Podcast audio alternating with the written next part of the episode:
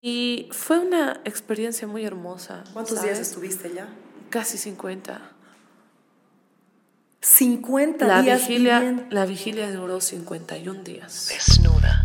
Lengua desnuda. Lengua desnuda. Lengua desnuda. Dani, bienvenida. Gracias, por Gracias. estar aquí. Gracias, Ah, gracias. por, bueno, la última vez que hemos charlado así súper profundo, me has dejado, Sí. me has dejado impresionada y yo tengo que tenerte en el podcast. Ah, estabas, estabas ahorita hablando, a ver, continúa lo que estabas diciéndome de, de la que a veces uno no encuentra. Sí, mira, eh, uno no encuentra la, la familia, inclusive en la misma sangre, ¿no? Sino en las, No, en las claro. personas que los rodea. Creo que el ser es bien hermoso. Nuestro ser es tan colectivo que conecta con personas de manera tan directa que se convierten en tu familia. Y eso yo lo he sentido al venirme a vivir a Cochabamba. Yo cuando me vine de La Paz a vivir a Cochabamba fue de una manera sumamente abrupta, fue súper rápido, yo no tenía a nadie en Cochabamba, me vine a vivir completamente sola. De que eh, tú naciste en La Paz. Yo soy de La Paz, nací en La Paz, me pasé toda mi niñez en Caranavi, Ay, luego regresé a La Paz, eh, esto gracias a mi madre, mi madre es increíble, realmente ha dado su vida por mí, ¿no? Yo soy hija única, y tanto de mi mamá y de mi papá, ¿no? Y eh, por temas de la universidad, eh, me vine a vivir a Cochabamba justo para continuar con la universidad, ¿no? Y me vine así completamente sola y no, no conocía a nadie, tomé un cuartito, viví en un cuartito. Y es hermoso cómo las puertas se han abierto en Cochabamba. Cochabamba es una ciudad mágica. O eso ha pasado conmigo, ¿no? Yo estaba estudiando Derecho en la Universidad Católica, pero hubo un cambio en la Católica sumamente trascendental desde la salida del antiguo jefe de carrera, que era Rodríguez Belcé. Yo estaba en lo último, en lo último, cuando solamente quedaban los últimos docentes ¿no? en, en, eh, de su gestión. Y la católica se volvió en un tema más eh, civil, más comercial, ¿no? Y no, habrían, no habían como que las materias que, que me llamaban. Eh, yo vengo de una familia de médicos y abogados, entonces yo me vi obligada a estudiar derecho por tradición familiar. pero no querías. No, que mi mamá no escuche. no, pero yo, yo, estaba, yo quería estudiar ingeniería ambiental. Claro. Siempre me ha llamado mucho el tema ambiental, entonces quería estudiar ingeniería ambiental y me vine a, a vivir acá. Ah, no, y la cuestión es de que en, en, en La Paz, en la católica, yo no tenía como esa emoción de seguir estudiando la carrera y decía, bueno, obtengo el título, le entrego el título a mis padres, que es generalmente los que pensamos, lo, lo que pensamos, ¿no? Y, y me meto a estudiar lo que quiero. Pero pasaron una serie de cosas eh, en, en, La Paz, no podía inscribirme a mis materias porque me inscribí muy tarde, entonces no podía tomar todo el tema de procesales. Y eh, yo decidí venirme a Cochabamba a tomar solamente verano.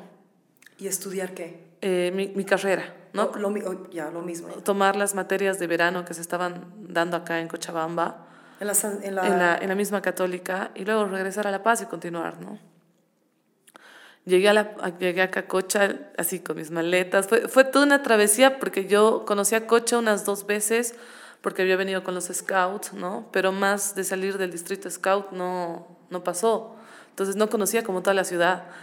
Y me acuerdo que llegué a Cocha para hacerme, inscri para hacerme inscribir y no estaba la jefe de carrera, entonces dice, dije, voy a conocer Cochabamba. Y siempre que voy a un lugar nuevo, yo tomo un minibús y me voy de parada a parada, ¿no? Y, o me voy al mercado, o me voy a los museos que encuentre, ¿no? Entonces me fui de parada a parada, yo no sabía dónde estaba. Llegué otra vez a la Católica y me encontré ahí con la doctora Daza, una excelente profesional, excelente mujer. Eh, ¿Doctora qué? Doctora Daza. Daza. Ajá. Sí, era la jefe de carrera y no mm, me abrió las puertas de la universidad, pero así de una manera increíble que dije, no, me, me quedo aquí. Y en el primer semestre conocí materias que nunca las había visto. Pero en este punto seguías estudiando Derecho. Seguía estudiando ya. Derecho. Eh, y encontré primero, lo que más me llamó fue Derecho Ambiental. Claro. Y ahí conocí a un, un excelente doctor, el doctor Marcelo Camargo, que más que para mí un doctor es un maestro, ¿no? Es, es, un, es una persona tan increíble en, como ser humano, como docente, como profesional, ¿no? Y es una persona humilde, es, tiene un corazón muy lindo. Tengo un corazón muy lindo, con él hice mi tesis, viajamos a Estados Unidos representando a Bolivia en, un, en, en una competencia de litigación internacional. ¿De, de litigación internacional? Sí, en derechos Ah, humanos. eh, ¿Y dónde, qué, dónde viajaste a Estados Unidos? En, a Washington. ¿A qué año Eh, esto fue? en 2018, Qué si más no recuerdo. Eh, es un concurso, es una competencia de varias universidades que son parte de la OEA. ¿no? Inclusive fuimos a conocer la OEA, ¿no? yo me senté en el podio de Bolivia, o sea, fue hermoso, viajamos con una compañera, eh, Luisa Murillo se llama ella, ¿no? y, y fue, fue realmente una experiencia tan bella eh, que yo regresé con la mente totalmente cambiada y dije, amo derecho, así, amo derecho, amo mi carrera, realmente la amo porque Wow. aprendí más a fondo lo que es derechos humanos, aprendí eh, con el doctor Camargo más a fondo lo que es el derecho ambiental. eh, y ahí fue, esto fue lo que fue marcando mi, mi carrera como tal, ¿no? Y mi especialidad. Actualmente yo soy abogada, pero me estoy especializando en lo que es derechos humanos y medio ambiente. Claro, obvio, obvio, obvio, sí, sí. Y, y en este trajín de la universidad, y aquí voy a lo que digo de la familia, porque yo soy una persona que para contar una historia cuenta mil. Pero está bien, aquí hay tiempo y espacio. Gracias. Conocí a, a, a varias personas que se volvieron mi familia, que ya nos conocíamos en La Paz, porque mucha gente se vino de La Paz a Cochabamba, pero no teníamos una conexión tan directa.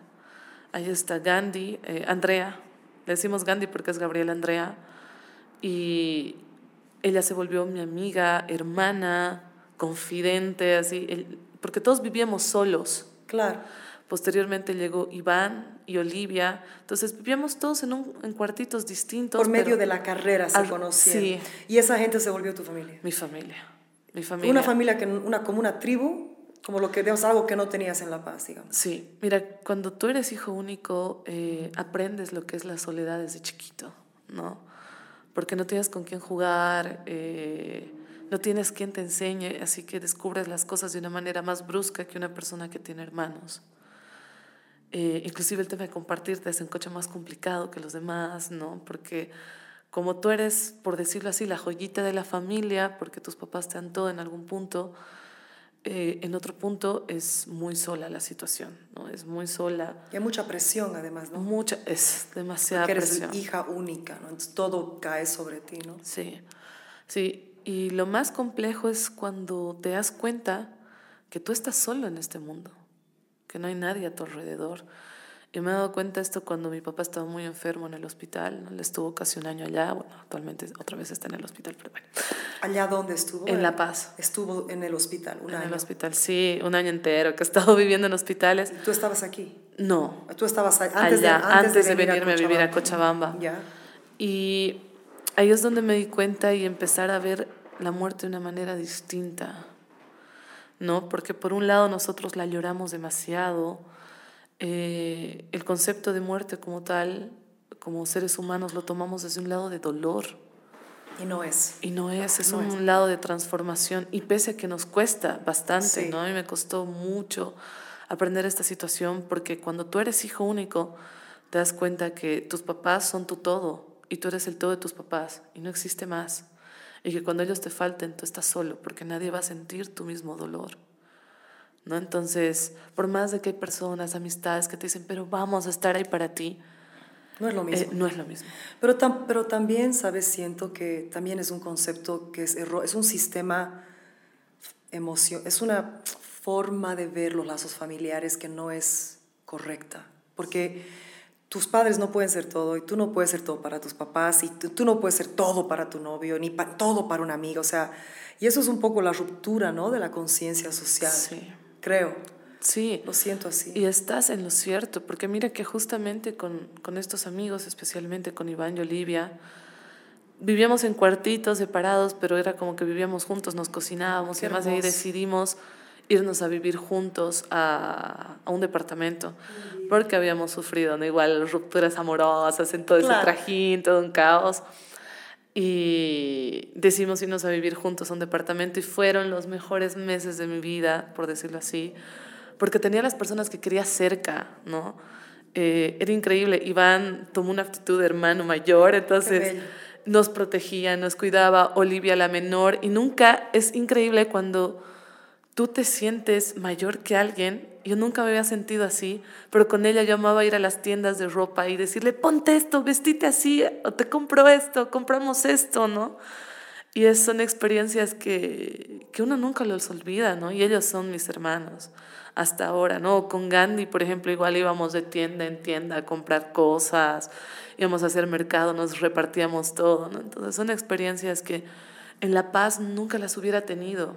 Qué raro, porque yo pensaba que todo Bolivia tenía esa, esa sensación de tribal que yo siento aquí cuando vengo, ¿no? O- o- pero también La Paz es una ciudad ya, ¿no? Es una, es una super, Super super, super metrópoli, o sea, metrópolis y a veces esa, esa parte se pierde, ¿no?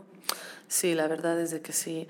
La Paz es una ciudad muy estresada, ¿sabes? La gente anda muy estresada.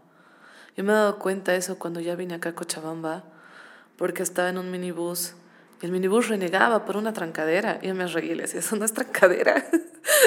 Eso no es Esto- trancadera, esto es esto es, esto es normal. normal. Sí, La Paz está porque- intensa. Imagínate sí. si, qué, qué sería sin los teleféricos, ¿no?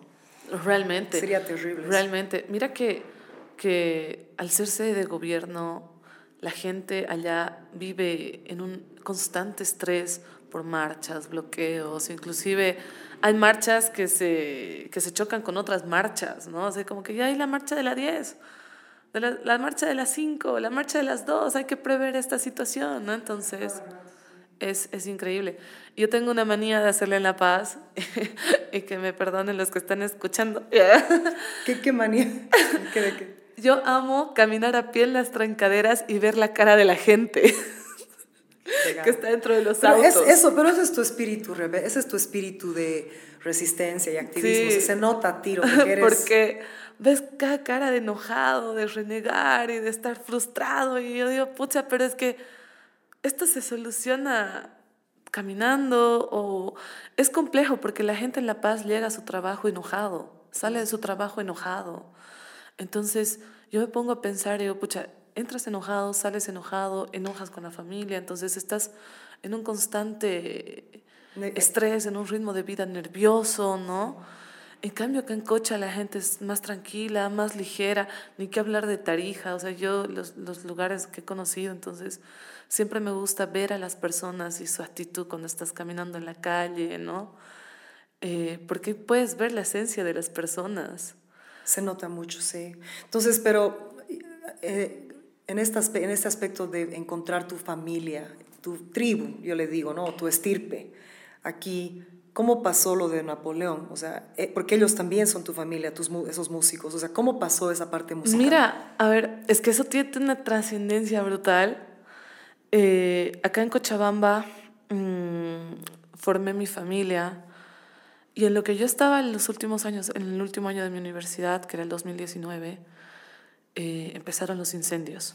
Exacto, No, acá- acá Pero tú estabas entonces, ¿cuánto tiempo en total has estado en Cochabamba? Dos- del dos- desde el 2018. Hasta, ah, 2018 oh, entonces hasta ahora. tampoco es mucho tiempo, son 18, 19, 20, son como 4 o 5 años. Sí. Ya, ya, ya, ya. Eh, Empezaron los incendios, sí, en octubre del 2000, yo me acuerdo clarito porque yo fui a filmar, yo vine a filmar y estaba devastada.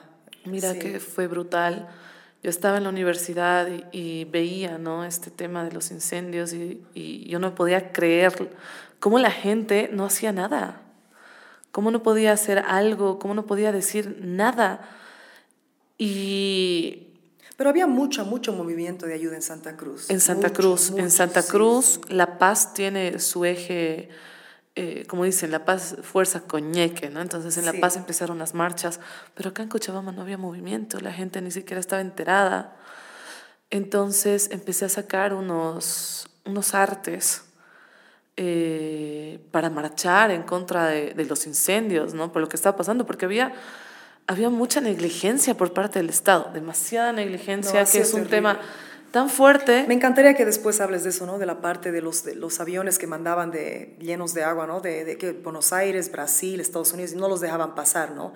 Creo que, creo que eso, bueno... Fue brutal. Vamos a, sí, sí, no me quiero distraer con ese Y, y detalle, te, ¿no? te- te voy a contar rápido esta situación y luego podemos entrar más a fondo Sí. el tema del colectivo, ¿no?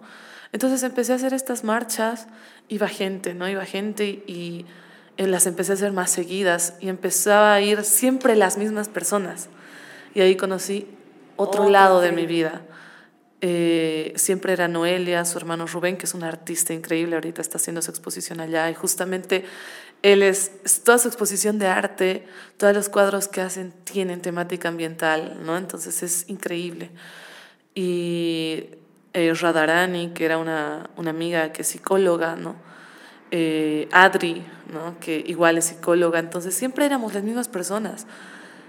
Entonces el movimiento fue creciendo. Las marchas más grandes que tuvo Cochabamba las hizo este, este pequeño movimiento. Y nosotros lo denominábamos lucha por la Amazonía, como eh, activistas independientes. Hasta que un día viajé a La Paz porque justamente hablaba, en, todo este proceso siempre ha estado el doctor Camargo, entonces yo hablaba con el doctor Camargo y le dije, estoy con este proyecto, estoy iniciando esto. Y, y él me dijo, habla con Kiyomi. ¿no? Kiyomi es, es una excelente mujer abogada del colectivo Salvajinas, que son ecofeministas. ¿Y do- basadas en La Paz? El, está, ellas están en La Paz. Ya. ¿no? Ellas inclusive siguieron todo el tema del Timnis, ¿no? Es increíbles, increíbles, muy poderosas y de espíritu, de corazón, ¿no? En ese sentido. Y, y conocí a Kio, igual nos fuimos a tomar un cafecito y yo le conté toda la historia, charlamos, ¿no? Y me dijo, ¿por qué no se convierten en colectivo? Claro, es por eso que empiezan ustedes, es colectivo. Entonces llegamos a La Paz y un día estábamos echadas en el pasto todas y dijimos, ¿qué somos? ¿Grupo de amigos? ¿Grupo de personas que se reúnen para hacer marchas? No, esto tiene que ir más allá. ¿Cómo, ¿Cómo llamándolo colectivo va a llevarlo más allá? Pero Eh, cuando es un colectivo, es un ente ya directo Ah, de accionar. Ya, ya, ya. Entonces ya no éramos un grupo de personas que se reunían a marchar, sino ya empezamos a ser un ente directo, ¿no? Y, y ahí fue donde nació el colectivo Lucha por la Amazonía Boliviana. Y bueno, que hemos estado trabajando bastante, ¿no? Que ya más a fondo vamos a, a, a tener, eh, a entrar en detalle. Y en una de nuestras actividades eh, que nosotros estábamos eh, buscando víveres para ayudar a la marcha indígena, porque una marcha indígena se dio durante los incendios que estaba yendo a Santa Cruz, pidiendo justamente que, que ya no se toque los territorios indígenas, que ya basta de extractivismo en Bolivia. Eh, nosotros nos, nos, decidimos ¿no? empezar a ayudar a la marcha. Hicimos eh, la primera versión que, de una fiesta bayuna, se llamaba Fiesta Bayuna. Y ahí Noé me dice, yo conozco una banda que es muy buena, que ¿Una se llama banda? una banda a banda, ok. que se llama Napoleón se fue a Marte. Y yo le dije, ya, de una, si ellos se animan a ayudarnos, nosotros, perfecto. Y ese día, como siempre, ¿no? Cuando tú organizas algo es súper estresante, entonces correteamos como hormigas, mucha gente nos ayudó, nos dieron el patio estier, Rodri, que era una, es una persona increíble, nos dio el patio estier. El patio estier es... Es un patio cervecero, Ah, de ya, ya, cerveza artesanal, acá en Cochabamba. Ah, en Co- aquí está. ya. Ajá. Y la cuestión es de que eh, se unieron más bandas, ¿no? A, a esta causa. Hubieron, hubo poesía, hubieron personas que nos regalaron cosas para que nosotros podamos rifar. Realmente fue una movida muy linda. Y en ese trajín les tocaba tocar a Napoleón se fue a Marte, Ahí en ese evento. en ese evento. ¿Cuál- Este, este lugar, patio estier, no es el Beer Garden, no estamos hablando del mismo No. lugar, es otro lugar. Otro lugar. ¿Dónde es? Era, era por la... Ya no existe. Ahora se han trasladado. Ah, ya, ya, ya. Pero era por, si más no recuerdo, del cruce Taquiño un poquito más a, Ya, hacia era, era- es grande, amplio. Era, hicieron todo era esto, amplio, claro, era muy lindo, ¿no? Entonces le toca a buena, a buena parte la Sí. Napoleón y... La cuestión le toca, les tocaba a Napoleón y estaba súper estresada, no me subo al escenario así como, aquí está Napoleón, y, y bajarme para seguir haciendo las cosas. Cuando siento un abrazo, ¿no? Y, y era Napo, Y me abrazó y yo lo abracé y me dijo, estás muy estresada. Y yo, sí, le digo. Y nos quedamos en pleno escenario. Pero, no se conocían tan no, bien. No, ni, ni, siquiera nos conocíamos. Claro. Nos quedamos abrazados así como unos 30 segundos. Y es, Napo, Napo, tiene una energía tan linda que te transforma. Mm. Es, eh, un abrazo de él es increíble. Creo que las personas que lo conocen van a sentir eso, ¿no? Cuando te abrazas, ¿no? Y, y, así fue como conocí la banda Napoleón se fue a Marte. Después lo conocí a Lancito, que igual una energía brutal, es, eh, tiene un carisma Alancito increíble. es el baterista. El baterista de Napoleón. De Napoleón se fue a Marte. Yeah. Inti, ¿no? que igual tiene un, un, carisma único, muy tierno. Ese tiempo estaba Cuco con los vientos. Eh, para mí uno de los mejores vientistas de Bolivia, súper capo, ahora está él en Italia. ¿Y Cuco, cuál es su nombre? Eh, Cuco Pachacuti. No era el... Creo que sí me han hablado de él, porque me lo habían, ese, ese apellido, ese nombre Pachacuti, me lo habían, me lo habían recomendado en algún momento. Es, para es, grabar. es, es, es, viento, saxofón, todo, increíble, vientista brutal. Y así fue como conocí a Napoleón. Y, y luego ya con Noé, que no es la que nos, nos, nos vinculó, Noé hicimos, o sea, hicimos un montón de cosas, nos conocimos. Y la segunda vez que los vimos, o sea, ya yo siempre iba a sus conciertos, ¿no? Y demás, pero la segunda vez que nos ayudaron fue cuando nosotros estuvimos haciendo una vigilia por unos árboles por más de 50 días. Aquí en la, en la Uyuni, ¿no? En la Uyuni. Que, que, ¿Y ganaron? No me acuerdo. ¿Qué? No... Mira, eh, entre todos los colectivos hicimos una acción cautelar. A ver, pero para contar más o menos lo que pasó. A ver, lo que ¿Cuál pasa, lo que pasa es de que eh, acá en Uyuni se hizo un desnivel. Sí. Pero para hacer ese desnivel iban a matar a más de 40 árboles. Ya del otro lado ya habían matado unos treinta y tantos árboles y entre estos árboles habían sesnos, habían jacarandás, habían eh, molles. No, pero ¿acaso el molle no molles, es protegido? Es, tiene incluso una ley de protección. Yo sé, yo sí. sé.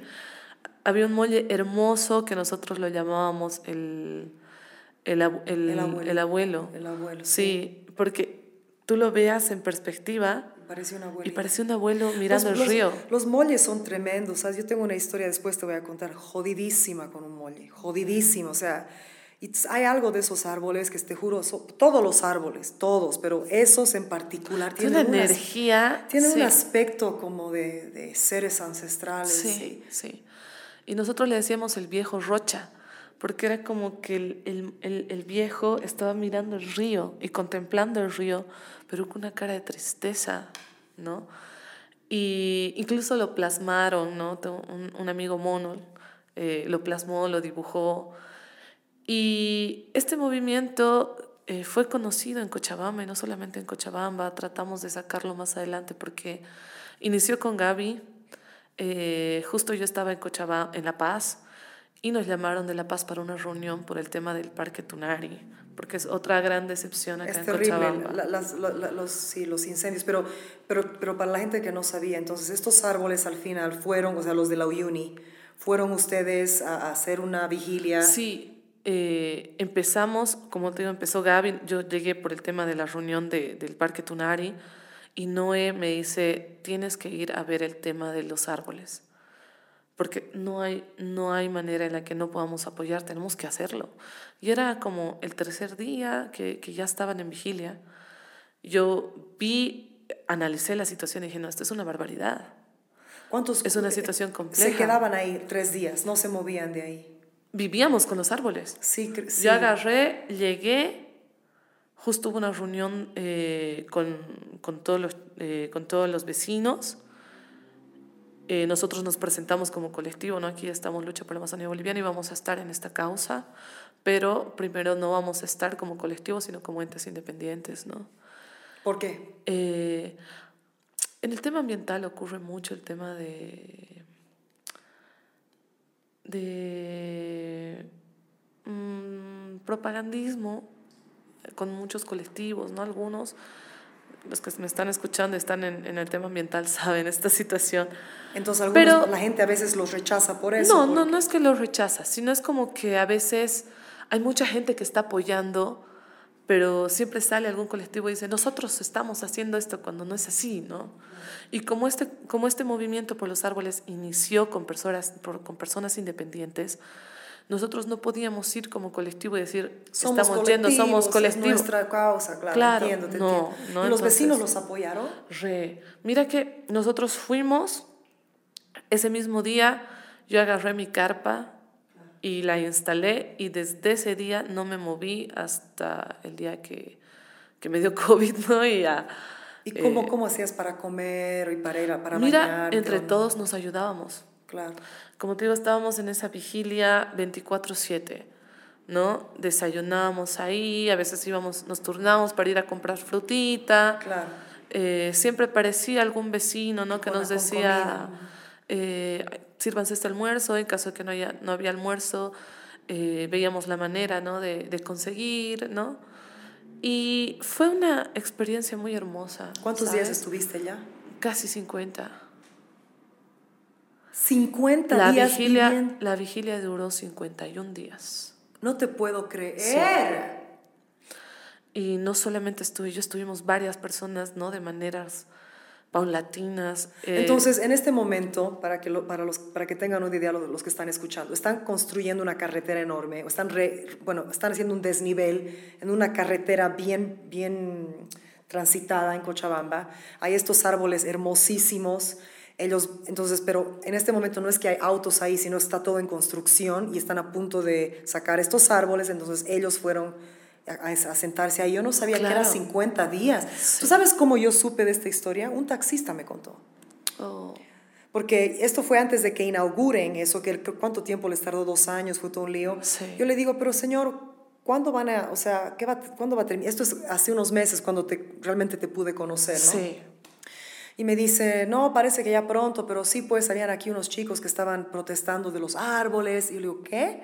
Me dice, sí, quisieron sacar árboles y habían unos muchachos que estaban como aquí acampando para protestar. Y ahí es donde me ubiqué, ¿no? Dije, ah, qué lindo, donde vio, pero después no supe el resultado. Mira, eh, estuvieron los del colectivo No a la Tala, un colectivo hermano acá en Cochabamba. ¿Cómo se llama? No a la Tala. No a la tala. Sí, que ellos siempre están pendientes, ¿no? En el lado cochabambino. Ya. Estuvimos nosotros como Lucha por la Amazonía Boliviana. Eh, Rocío, literalmente Rocío es, es docente y ella iba a dar clases a la vigilia, ¿no? Yo pasaba clases en la vigilia. Todos, todos estábamos en la vigilia y fue otra, otra hermandad. O sea, la gente iba a, o sea, pero, o sea, no entiendo, perdóname. Entonces, tú estabas en la U y, y- y- iba, y, y la docente iba ahí a, a darte No, no, clases. no, Lo que pasa, Rocío es de no a la tala. Sí. Entonces Rocío también se quedó en la vigilia. Sí. Y las personas que nos quedamos en la vigilia empezamos a hacer nuestra vida normal desde la vigilia. ¿Cómo? ¿Cómo ibas a loco. la U? ¿Cómo? O sea, no No, yo podías. ya había terminado la universidad. Ok, pero- Entonces, ese tiempo yo estaba haciendo un diplomado y, y pasaba el diplomado vía virtual, ¿no? Desde, desde la Ah. vigilia. Nos, nos, nos- no, un- una señora nos prestó su casa, entonces de ahí sacamos energía para tener un foquito. Y entonces, ¿No? una, una pregunta. ¿Esto fue en que Esto fue el 2021. Durante la pandemia del 2021, sí. Claro, ento- entonces ya lo virtual ya era algo, algo, Algo ya, ya, rutinario, ya, ¿no? Esto es el del 21 entonces. El 21, ya. sí. Y entonces, Finales 2020, 2021, sí, si más no recuerdo. Y todos empezamos a hacer una vida en común, igual, ¿no? viviendo ahí, Viviendo ahí con los árboles. y nadie los molestaba, digamos. Ah, obviamente, ¿no? Pasaban los taxistas que nos decían, vagos, abrazar árboles, hippies, y algunos insultos, ¿no? Eh, realmente acá en Cochabamba, y no solamente en Cochabamba, yo creo que esto es a nivel mundial, no entiendo por qué el activismo ambiental está visto como algo hippie, algo malo, cuando no es así. No, pero hay una, contra, hay una contracultura, hay una cultura ahorita Sí. muy fuerte como de, de, de, de, de los ambientalistas. Lo que pasa es que, ¿sabes qué? Incomoda, pues, entender que nuestra vida cotidiana hace daño al mundo, ¿no? O sea, Es- la gente no quiere incomodarse. Yo no quiero, bueno, yo sí yo quiero porque tengo similares, no, no soy igual a ti ni nada, pero, por ejemplo, a mí me, está bien, incomódenme. O sea, yo no debo usar ciertas cosas, o sea, yo quiero incomodarme. Pero la mayor parte de la gente dice, bueno, ay, que hagan la carretera, no hay tanto tráfico, ¿qué, qué importa que 50 árboles de 200 años cada uno sean cortados? No importa, es muy incómodo. Y esa era la ellos. situación. Sabes, acá en Cochabamba solamente eh, hay el hay 1.58% de capa arbórea. Esto significa que en Cochabamba ni siquiera hay el suficiente oxígeno para toda la ciudadanía. Por eso Cochabamba está dentro de las ciudades, Más si no es la primera ciudad más contaminada de toda Sudamérica. Y, eh, y matar lo poco de oxígeno que se tiene, porque un árbol no te da oxígeno de lo que es chiquito. Un árbol te empieza a dar oxígeno desde que ya es eh, adulto, ¿no? El, el oxígeno que realmente requieres. Y imagínate 40 árboles, cuánto oxígeno se ha perdido, o sea, cuánta vida se ha perdido. ¿Y cuánto tiempo ha tomado, o sea, que esos árboles... Y no solamente, no solamente los árboles, sino que en ese lugar ya había un ecosistema. Habían pájaros, Claro. habían Abejas, abejas, exacto, exacto. claro. Y la alcaldía realmente no hizo su trabajo, no hizo la sociabilización del proyecto porque nadie de la zona sabía en qué iba a afectar todo este proyecto. ¿Y, y ve- venían policías a ustedes? La última vez, la, la vez que nos desalojaron. La vez que nos desalojaron, inclusive empujaron a los chicos, fue, fue desastroso, fue desastroso, ¿no? Eh, no los dejaron entrar, ¿sabes? Fue ¿No los muy dejaron entrar a dónde? a los árboles porque ya. cercaron, nos madrugaron, nos madrugaron, ¿sabes? Fue, fue tan dolorosa esa situación porque nosotros vivíamos con los árboles, vivíamos con y para los árboles. Todas las mañanas íbamos y, y les o sea, yo les cantaba, ¿no? Eh, otros amigos les saludaban, como te digo, mi amigo los dibujaba, ¿no? Entonces era como que una convivencia con ellos y realmente era tan increíble porque sentías una protección de parte de ellos. Esto pasó eh, una vez, una ventisca súper fuerte, súper fuerte, para nosotros fue muy increíble, porque era una ventisca tan fuerte que nos dañó las carpas. Se nos llevó las carpas, la mía se rompió, así. Yo le decía, Pacha, ¿qué pasa? ¿Por qué nos estás botando? Nosotros queremos seguir aquí. Y la ventisca era tan fuerte que se rompieron tres carpas. Entonces tuvimos que alzar todo e irnos a la casa esa noche. Y esa noche llegó un río de, por decirlo así, de mugre, así era un río negro de mierda. Que llenó el Que rey. llenó el río, que llenó el río. Era un olor tan fétido, tan fétido, porque, o sea, el río Rocha es, Sí, es contaminadísimo. contaminado, pero nunca habíamos visto, era como una lama negra de, No porquería. Y como ellos estaban trabajando en el puente, Estaba lloviendo esa noche, así es como llegó. esa noche llevó- pero se cayó el cielo de la lluvia. Tampoco, ¿sabes? Fue, fue una ventisca y una lluvia y el río. Sí, fue brutal. Y como estaban trabajando en, en ese puente que estaba cruzando el río, eh, en vez de dejar que el río drene, lo mantuvieron ahí, estancado. Entonces era un olor tan asqueroso y nauseabundo. Y ahí nosotros dijimos, con razón, La hubo la los ventisca. estaban, los estaban botando Sí. para protegerlos a ustedes. Sí. Y al día siguiente volvimos con las carpas. a coser las carpas y a volver con las carpas, ¿no? Entonces, justo hicimos nosotros una tocada con los árboles, se llamaba Serenata con los árboles. Y ahí vino Napoleón y tocó, eh, vine- vino una niña que cantó canciones a la naturaleza, o sea, fue muy lindo, muy linda experiencia. Y ahí lo que me encantó fue que nosotros no teníamos ni el equipo de sonido ni nada. Ellos trajeron su propio equipo de sonido. Teníamos una luz, un foquito, y lo pusimos ahí abajo al foquito.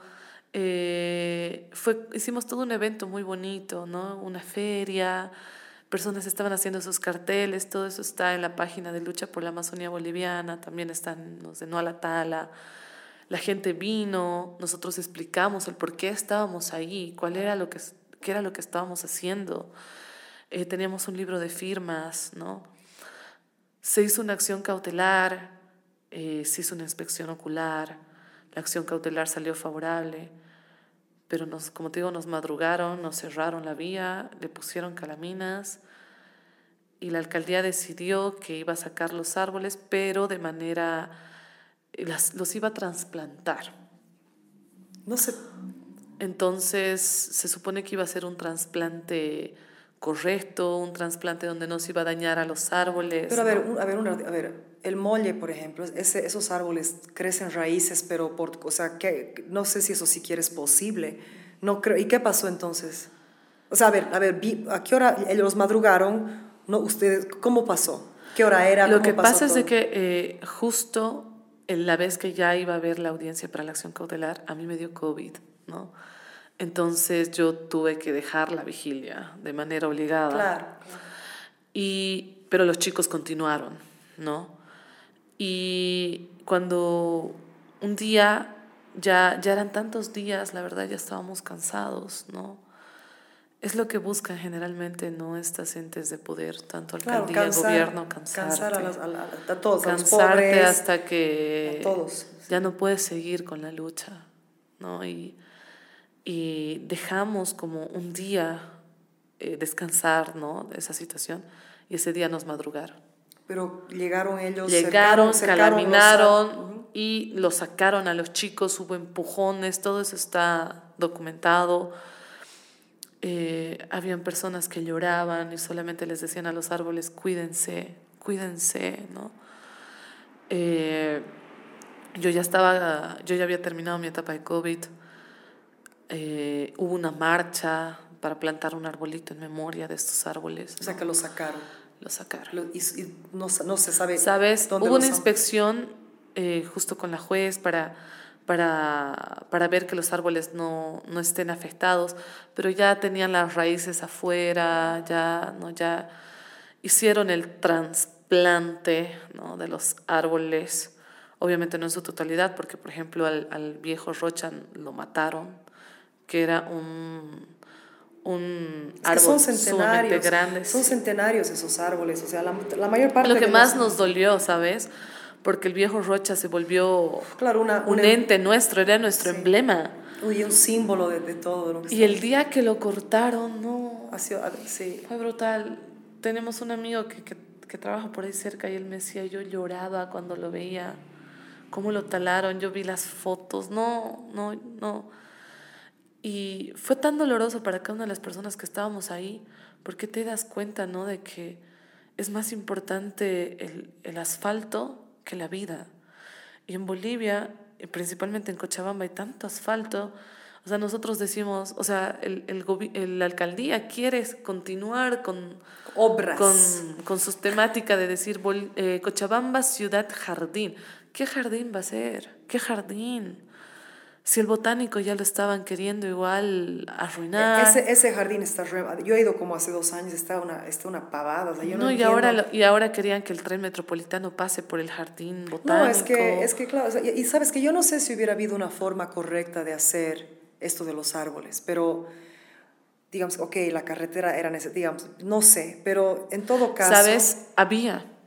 A ver. Porque, eh, como te digo, unimos fuerzas profesionales, todo, y habían arquitectos que hicieron un diseño en el que no se afectaban los árboles. Presentamos el diseño a la alcaldía, sociabilizamos el diseño, lo teníamos enmaquetado. Pero no, la, ah, la gana, ¿Sabes qué pasa? Que era un negociado, ¿no? ¿Qué? Un negociado. Yo estudié los documentos, estudiamos los documentos, habían tantas falencias, tantas cosas, ¿no? Eh, el diseño incluso está mal hecho. Sí, sabes, no, es, mira, yo pienso que el diálogo es, eh, por ejemplo, gente que es ecologista, gente que entiende la sensibilidad de lo, la importancia de la naturaleza, que un árbol es una vida, es, es un ser viviente, las plantas son seres vivientes, ¿no? O sea, los animales son tienen que ser tratados con dignidad, con respeto, absorbemos. Eso requiere un, tipo de evolución, ¿no?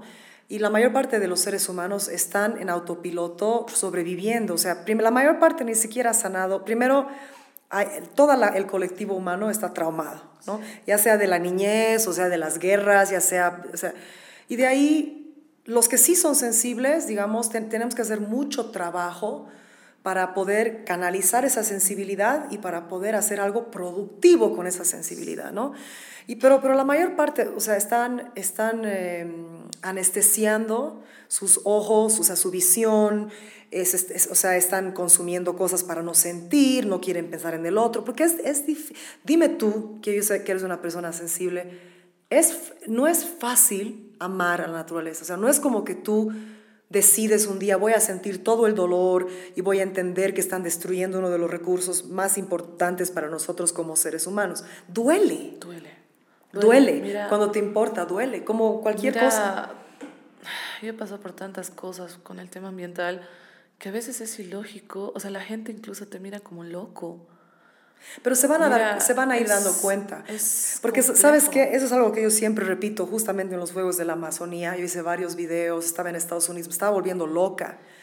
Y, y ¿sabes qué? O sea, la, la, naturaleza es lo, más, es lo más, millones y millones de veces más poderoso.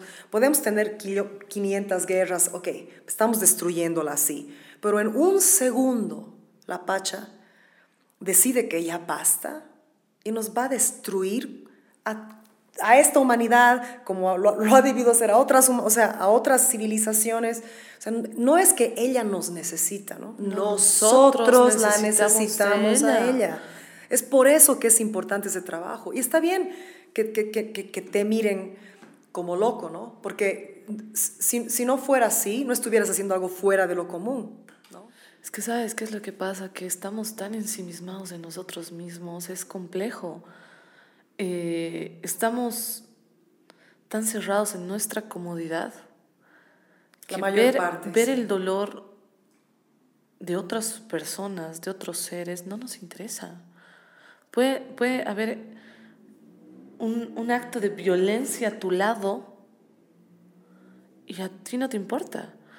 Y es que el avance de la tecnología, el avance de, de, las nuevas formas de comunicación, el avance de, de, inclusive el, el, sentir humano, ha hecho de que no, cada vez nos convirtamos en seres más inertes.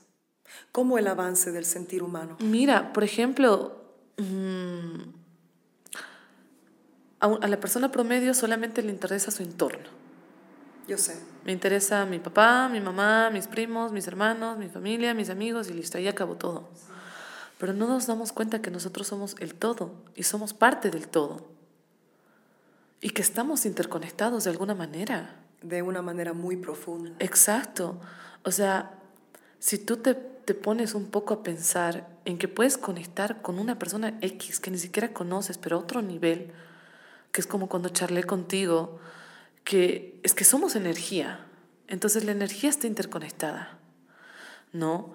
Y, y esa situación no, muy, no, no todas las personas la pueden sentir, porque justamente estamos ensimismados en nuestra comodidad. Hemos perdido la esencia como seres humanos de por lo menos ver un atardecer, porque en nuestra cabeza está, necesito dinero, necesito dinero para poder, para poder mantener a mi familia, para poder darme mis gastos, necesito dinero para, para, para poder eh, comprarme mis lujos o, o, no lujos o lo necesario. Entonces, como necesito dinero, entro a una oficina, trabajo ocho horas, salgo de las ocho horas, directo cansado, cansado a dormir, y el día siguiente nos convertimos rutinarios. Y, y, sabes qué, otra, otra, el malestar más grande también es que la mayor parte de la gente que es así trabaja en algo que odia. Exacto. O sea, va, eh, va a trabajar en un lugar que odia, haciendo cosas que odia, con gente que odia, sentado. O sea, el ser humano no ha sido hecho, ¿no ve? Para estar sentado frente a una computadora. O sea, tenemos piernas para caminar distancias larguísimas para sobrevivir, ¿no? Entonces, pero, y eso, eso es un poco, ahí comienza la anestesia, ¿no? Es como que, eh, eso es lo que tú dices, no voy a ir, me voy a sentar en la oficina, aunque la odio. ¿Por qué? Porque necesito pagar mi casa, necesito criar a mis hijos, necesito esto, y, haciendo algo que odias. Entonces, ¿cómo esa persona va a tener Y, y después viene la preocupación, ¿no? Ah, no tengo para pagar esto, no tengo para esto, no tengo... ¿Cómo esa persona va a pensar en un árbol? O sea, no, y eso es, eso es, eso, eso es un gran secreto que yo pienso que en esta, en esta nueva era, ¿no? Creo que una gran cantidad de gente se va a dar cuenta que ya no deben ir a estudiar algo que no aman. Y algunos que ni siquiera deberían ir a estudiar, para serte sincera, porque los estudios, a no ser que realmente tú estés enamorado de esa carrera, no te sirven de nada. Para una gran parte de la gente que conozco ha estudiado abogado, ha estudiado esto, y están haciendo algo completamente diferente, ¿no? Por lo general que no les gusta, o si hacen esa cosa que han estudiado tampoco les gusta. O sea, son pocos los que realmente están trabajando de lo que aman. ¿no? Y es que mira. ¿sabes qué es lo que pasa? Que nos han, nos han convertido en una sociedad en que piensa que si tú tienes un título, eh, eres alguien. Exacto, y no es así, No. es mentira.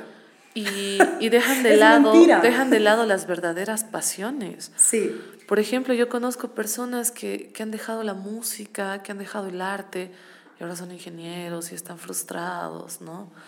Y es que eso viene desde nuestros padres, nuestros abuelos. Es que ¿no? quieren ser alguien, ¿no? o sea, quieren, quieren, pero alguien para qué, esa es la pregunta, ¿no? O sea, a ver, ¿para qué? ¿Para que te acepten cuatro boludos o cuatro pelotudas o que las, las, mamá, las amiguitas de tu mamá piensen que no eres un perdedor, una perdedora y al fin, Eh, sí. Y ese es el problema, que te dicen que, que si no estudias eres un perdedor. Y no, Cuando mira, sabes, yo, yo, yo tengo bien marcada esta, esta parte. A mí me encanta mucho la filosofía y me gusta mucho Baruch Spinoza. puedes repetir. Baruch Spinoza. Eh, él habla sobre, sobre el tema de Dios y demás, ¿no? Eh, y hay una parte en la que me encanta que él dice, o sea, estamos aquí y ahora. No sabemos si hay cielo o hay infierno, porque estás tú aquí. Y esta es la única vida que conoces.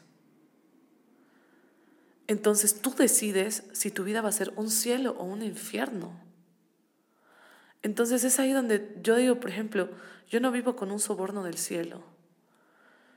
Yo sé que si hago las cosas bien, porque no voy a dañar a nadie, porque no quiero que me dañen, eh, voy a hacer las cosas que creo correctas dentro de mi moral y también entrando un cacho a la moral social. Eh, voy a hacer que realmente mi vida sea tranquila en lo que yo quiero y voy a hacer las cosas que quiero, como quiero sin importarme lo que sin digan. importar la edad, sin importar eh, un panorama, sin importar el tema de, de, no, es que no has estudiado o esto. el Pero otro". eso es No. difícil, ¿sabes? Para nuestra gente, para los latinos en general, es difícil uno liberarse. Yo, yo me he liberado así y de forma extrema, ¿no? que realmente me vale un culo lo que va a decir la gente. Me vale, me vale. Pero eso me ha tomado un mundo de tiempo, porque, porque por ejemplo, yo todavía conozco a gente que, ay, ¿qué van a decir? ¿Cómo pues voy a, voy a, voy a hacer eso? Pues, amas, amas a la jardinería. Hazlo. Amas la jardinería. ¿Cómo pues voy a dejar esto que te estás muriendo de cáncer? O sea, porque haces, porque tienes una vida miserable. Entonces, es, es, es un sistema Y sabes roto que es, nadie... que es complejo, ¿sabes? Porque mira, yo he estudiado varias religiones, he estudiado la católica, he estudiado en un colegio católico, he estudiado en un colegio cristiano. He visto diferentes realidades, he visto cómo las personas, eh, la religión las ha transformado. Yo tengo, una, yo tengo una ley que es no hablo ni de religión, ni de fútbol, ni de política, porque ahí entro en un debate eterno, ¿no? Pero a grandes rasgos he estudiado tanta, de tanta manera esta situación porque como todo ser humano siempre estás en búsqueda de la verdad, de un ser divino, de dónde existe la fe, el por qué estamos aquí. Son preguntas constantes, ¿no? Para que uno todos. tiene en la cabeza, todos, todos. El qué estoy haciendo, de dónde venimos, por qué creer en un Dios o por qué creer en algo, ¿no? Y, y es ahí donde generalmente en estas dudas te enfrascas en religiones. Eh, Marx decía ¿no? que la religión es el opio del pueblo. Y a medida de que he ido conociendo personas de distintas religiones, me he dado cuenta que están como en una pecera, cuya visión se queda corta a muchas cosas, ¿no? Generalmente personas extremistas, ¿no? Inclusive que dañan a su propia familia, porque, por ejemplo, un católico digno, un cristiano digno no va a permitir que su hijo es gay. o que su hija es lesbiana. Y justo, sí. Y ya sabes, lo más, ya sabes, es lo más doloroso que puede existir. Porque yo he conocido gente que inclusive ha estado al punto de decir, ¿para qué estoy en este mundo? si mi propia madre no me quiere y me obliga a ir a la iglesia, donde en la iglesia me dicen que me voy a ir al infierno. O, lo, o los obligan. Yo tengo un amigo que justo esta semana estaba hablando con un amigo, un capísimo, que cuando tenía 15 años, aquí en Bolivia, en un colegio, se, se le declaró, y te estoy hablando hace 20 años, o sea, Elías tendrá 30 y algo, se le declaró un muchachito, pero él no sabía lo que estaba sintiendo, era un niño que venía de una familia muy católica y le dijo a otro muchachito en un colegio, tengo sentimientos, ¿no? Y fue, o sea, el pobre chico se, enteró el director, llamaron a la madre, lo, llevaron a lo llevaron a hacer terapias para cambiarle, para cambiar su sexualidad a un niño de 14 años, creo que era 14, 15. Yo estaba escuchando esta historia y yo decía, no puedo, o sea, además ha sido cruel cómo lo han tratado, cómo lo, como si fuera una, una cosa. Y, y eso viene, de, y a veces, a veces la gente ni siquiera piensa, ¿no? O sea, puede, puede ser que venga del catolicismo, ¿no? Pero a veces la gente, lo, lo, más jodido de esta situación es que los adultos a su alrededor lo juzgan. Ni siquiera eran tan católicos, pero, o sea, en vez de pensar lo que estaba, están, están trauma, estás, estás literalmente cometiendo abuso a un niño, ¿no? Y, lo estás, ah, y, todo el mundo puede decir, no, es que estaba enfermo. Peor pues todavía, si piensas que es un niño enfermo, a ver que a un niño con cáncer lo traten así. O sea, peor, si tú piensas que es una enfermedad, peor todavía que lo traten así, ¿no? Pero no, o sea, se ha vuelto, o sea, es... Mira, es, es terrible. Y dentro de la filosofía de Baruch encontré una parte que, o sea, yo siempre la interpreto, ¿no? Cada persona puede interpretarla de distinta manera. Para eso está la filosofía.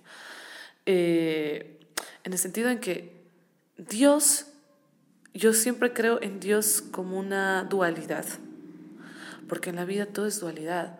Dentro de, dentro de, dentro de un ser humano existe el lado femenino y el lado masculino. igual eh, existe tanto lo bueno como lo malo, y dentro de lo malo existe algo bueno, y dentro de lo bueno existe algo malo, como el yin y el yang. Y creo en Dios como una dualidad, como una energía femenina, tanto masculina, que hacen justamente una unión que te convierten a ti en un ser humano o en un ser, ¿no? Entonces, yo digo, para mí Dios no es maldad, no es una persona que te va a juzgar, no es una persona que te va a decir, ah, estamos contando todas las cosas que estás haciendo mal y va a haber un juicio y, y estamos haciendo toda una lista. O sea, el 7 de febrero del 1900 tantos ah, ah, has, has, has mentido, ¿no? Es porque la gente cree eso, ¿no? Y, y, ahí te das cuenta de que, o sea, y conviertes a Dios en algo tan malo. No, no, es que Dios me va a castigar. No es así, o sea, para mí Dios es amor. Para mí Dios no está en esos templos lúgubres hechos por los seres humanos. O, lujosos, ¿no? Como la iglesia católica.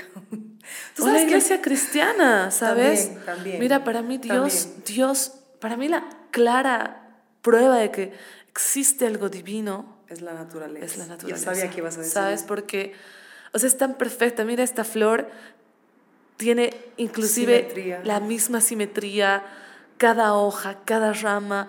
Es tan perfecta, todo es tan cíclico. La vida, la muerte, la reproducción, o sea, todo es tan cíclico, los ecosistemas, como cada elemento, inclusive una mosca, un mosquito, un jaguar, un mono, hacen todo un ecosistema, aves, un gusano, para que exista vida en ese lugar. ¿No? Entonces es tan perfecta la, la manera en la que la naturaleza está hecha y que te haya sido otorgada, ¿no? Es, es la clara muestra de amor. ¿Qué, qué, qué dirías a una ahorita pensando, por ejemplo, en esto de las religiones, por ejemplo, e, esta, esta conexión, e, esta tu vida ecologista y todo, para gente que quizás no, no, no, vive eso, dirían quizás, bueno, eso es tu religión, pues, porque entonces Dios es la, naturaleza para ti. ¿Cuál sería la, qué diferenciaría tu devoción a la naturaleza, digamos, a una persona que es católica o cristiana o lo que fuese? Mm, Por ejemplo, estos taxistas que te los gritaban, hippies, abraza árboles. Yo abrazo árboles yo beso, yo adoro la naturaleza, ¿no? Y te regeneran, ¿sabes? Sí. Yo tengo, yo tengo una manía y para muchas personas les parece loco. Yo cuando me siento mal, cansada o sin energía, me saco los zapatos y empiezo a correr en, en la tierra. Claro, pero eso es, es una manera de drenar así la energía negativa. Pero eso es científico, ¿no? Sí. Por los e- e- eones, Exacto. ¿cómo se dicen? Ah, Eh, en nosotros cargamos mucha, mucho menos o más y la Tierra menos, entonces... exacto. Entonces ahí Pero, conectas y ¿Cuál se- es la palabra? Pero es... am, en, es- en inglés es eh, eons. Allá ya se recomienda una- un- unos minutos al día siempre estar pata pelada con- en el pasto o en la tierra. Pero es, eh, no me acuerdo qué se llama la... Bueno, está bien. Para la próxima voy a tener una, una computadora. No, y, y, por ejemplo el abrazar un árbol igual. ¿Sabes? Eh, yo creo que en realidad a la humanidad le falta observar. A las personas les falta observar. Yo tengo una manía, yo ando como loquita en la calle. Siempre estoy así, mirando el cielo, mirando las plantas, mirando los pájaros. Porque como seres humanos nos hemos olvidado de ver, por ejemplo, cuando ves una flor hermosa, ver su esencia, sus colores. Es algo que, pucha, te entra y se te queda, ¿no? Eh, o ver un atardecer, o ver las nubes. Te suena romántico, trillada la, la, la, manera de echarte el pasto y ver las nubes y ver formas, ¿no? Pero en realidad es algo tan hermoso. Bueno, es, es la conexión más, es como meditar o rezar, es como rezar, ¿no? Pero entonces, por eso, regresando a la pregunta, o sea, una persona que no entiende quizás tu estilo de vida, tu perspectiva, tu cosmovisión, ¿no? Dirían, bueno, entonces tú eres una fanática de la naturaleza. ¿sabes? A mí me han dicho de todo. A mí me han dicho de todo. Inclusive, nada me toca. inclusive familia. Claro, ¿ya? obvio, son los peores por lo general. Sí, o sea, tengo familia que es cristiana, eh, otras que son testigos de Jehová, ¿no? Y, y me han dicho que voy a ir al infierno. ¿Por que- qué? ¿Porque abrazas árboles? Que soy hereje. Ay, ay, ay. Pachamamista me han dicho. De todo, de todo, de todo. Y yo para hacerme la burla utilizo este tema de la filosofía del pastafarismo y les digo, no, yo adoro a un dios de pasta. No, pero, pero es que para mí la prueba más grande de, de que realmente existe algo divino es la naturaleza. Y mira, yo he sido scout 17 años, ¿no? En La ya lo Paz, sí, bastante. La verdad es de que los scouts me han, me han enseñado bastante, ¿sabes? Eh, valores y demás. Es un hermoso movimiento cuando eres beneficiario, ¿no? Y una de las leyes, eh, una de las, de las diez leyes scout es eh, cuida la naturaleza porque esta es la obra de Dios. Qué lindo. ¿no? Entonces, inclusive en la misma Biblia te habla sobre el tema de la naturaleza, ¿no? Eh, pero te la habla desde la manera en que la- Dios te ha dado la naturaleza para que tú, hombre, puedas tener las cosas, cuando no es así. Para mí es la naturaleza, o sea, Dios te da la naturaleza para que tú seas parte de ella, no para que te aproveches de ella. Sí, bueno, y además hay la Biblia, o sea, es- eso ya es otro, son Mira, años de charlas, que, o sea, Mira, tantos libros y textos. En este camino que he tenido de la, del- de la búsqueda como tal, de mi concepción, porque siempre digo es mía, ¿no? Eh, como, como manera de creer. Para mí la Biblia es un libro histórico, mm, porque todo se da a la interpretación.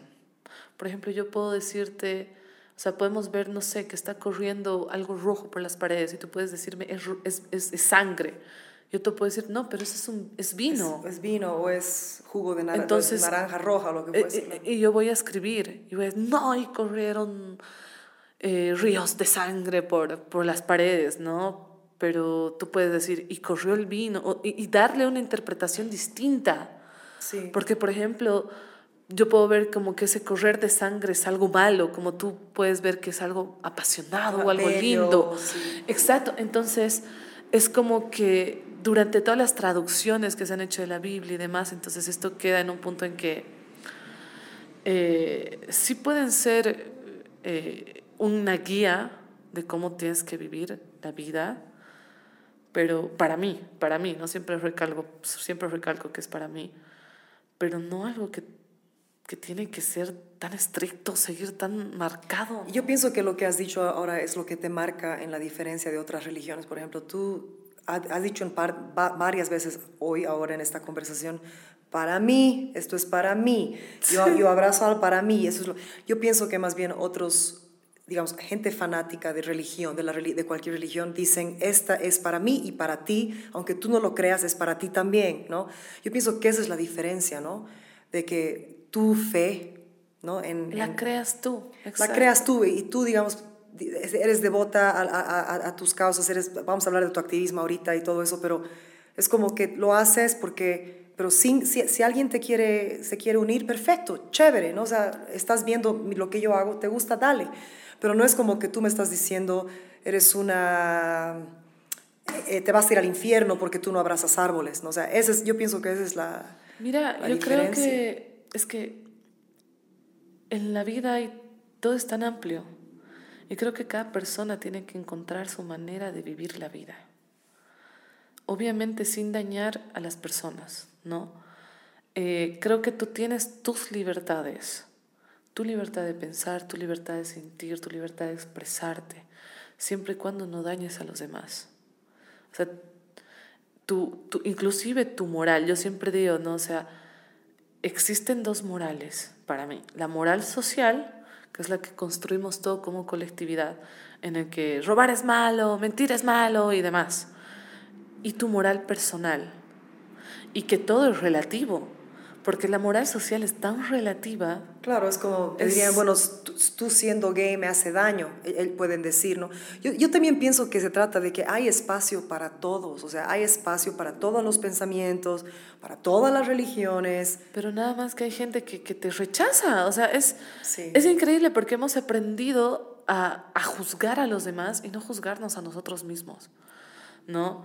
Eh, yo no juzgo a, las, a, a, los que son cristianos o católicos porque, bueno, su manera de creer, ellos tienen su manera de, de habituarse a, esta, a, este, a este camino llamado vida, ¿no?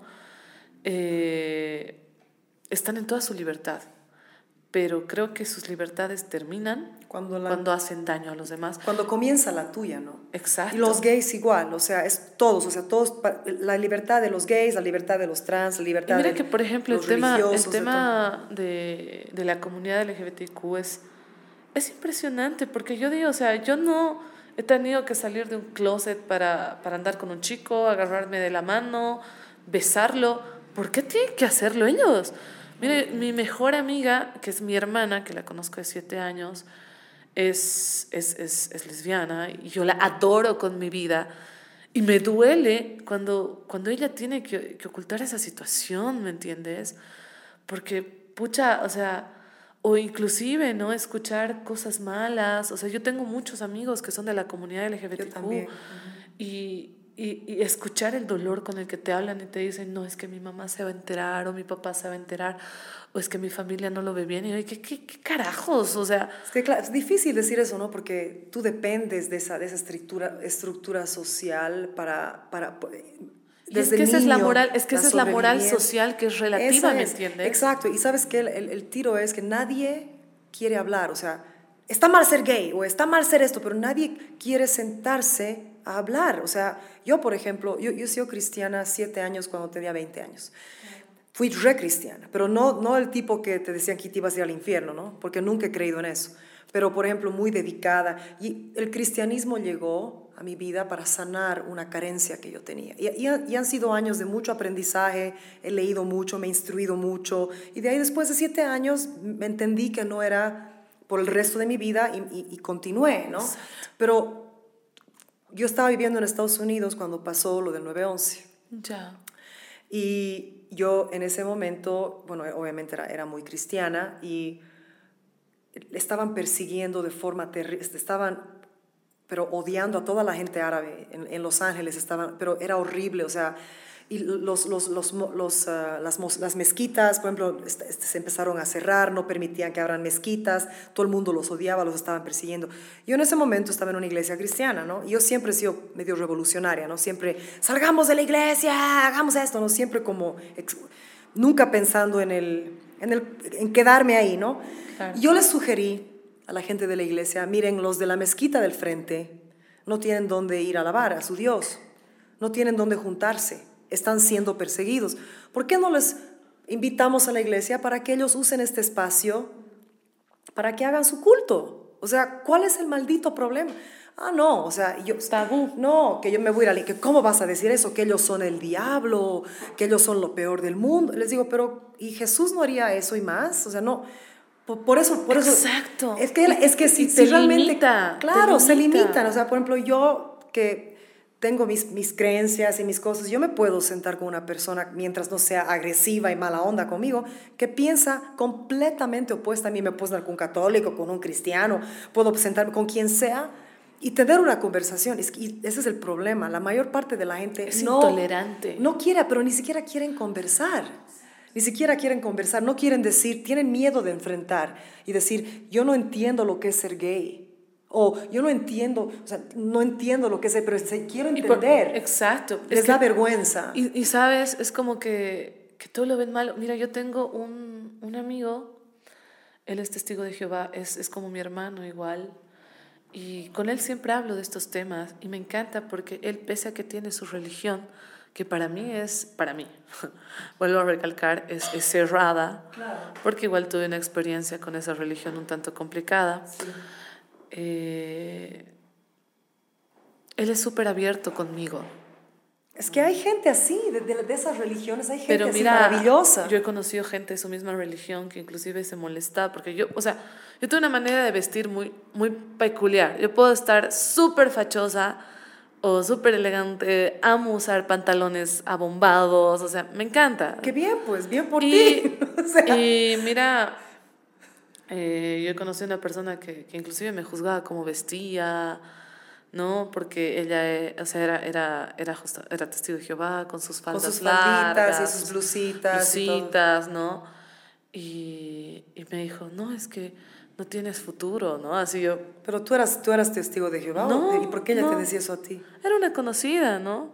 Pero así que que no tienes futuro, cosas así, ¿no? Y cuando vos te das cuenta dices, o sea, la forma en la que he visto, la forma en la que me peino, la forma en la que, que, que uso la ropa, eso no tiene nada que ver con que voy a tener futuro o no voy a tener futuro. O que si estudio o no estudio. O sea, Además, ¿quién es ella? ¿no? O sea, ¿quiénes somos para decirle para alguien- juzgar. Es, que ese es el problema, que como seres humanos nos hemos dado la libertad de juzgar a los demás. O ni siquiera de juzgar, porque eso sí está mal, en mi parecer está mal, pero decirle a alguien, tenerla, de, ¿quién? Tú no eres Dios, o sea, ni- tú no eres nadie para decirle tienes o no tienes futuro, o sea, por- es una cosa muy ilógica y eso solamente es reflejo de la carencia de esa De persona. esa persona, exacto, es que somos espejos, Claro. ¿sabes? Y, y mira que, que yo como te digo, o sea, por ejemplo, yo, yo siempre le, le digo a este mi amigo, ¿no? Mira, yo no sé qué es lo que pasará después de la muerte, porque nadie sabe. Aquí nadie me va a decir, oh, he visto a, a los ángeles con alas, o he visto a, a Dios, o he visto a Jesús, o he visto a Buda, o he visto que, a quien quieras. Este es tu caminar, este es tú aquí y ahora. Y, y pucha, el vivir bajo un soborno de, de un cielo, no, es que en la otra vida vas a ser feliz, o sea, ¿y por qué no ser feliz en esta? Tú sabes, tú conoces a Louise Hay, ¿has leído algo de ella? ¿Has, o has escuchado algo? No. Ella hace, es, una, es una de mis primeras eh, personas más como espirituales, o sea, más alternativa, ¿no? Que ya, ya se ahí, ya se ha muerto hace muchos años, pero en una audiobook ella dice, o sea, en un libro que ella grabó, ella dice, él, él dice, ¿no? Entre todas las galaxias, el universo es tan grande, hay tantas galaxias, tantas millones y millones de estrellas y planetas. Dice, yo dudo que Dios sea un viejito blanco con una barba que esté ahí sentado encima de una estrella y que esté pensando en lo que haces o no haces con tus genitales Exacto. porque ella era gran proponente de la, de la comunidad gay y ella ayudó mucho a los, a los que se enfermaban. ella fue una de las primeras de, a meterse en la, en la onda de los, del SIDA Ya. en los 80 cuando estaba terrible. Y ella comenzó a hacer grupos de apoyo que se volvió famosísimo. Y ella decía eso, o sea, porque es- todos estas, estos gays sentían tanta vergüenza porque les había dado esta enfermedad y, y han muerto, ha sido terrible, imagínate perder a tu pareja y todo ha sido terrible.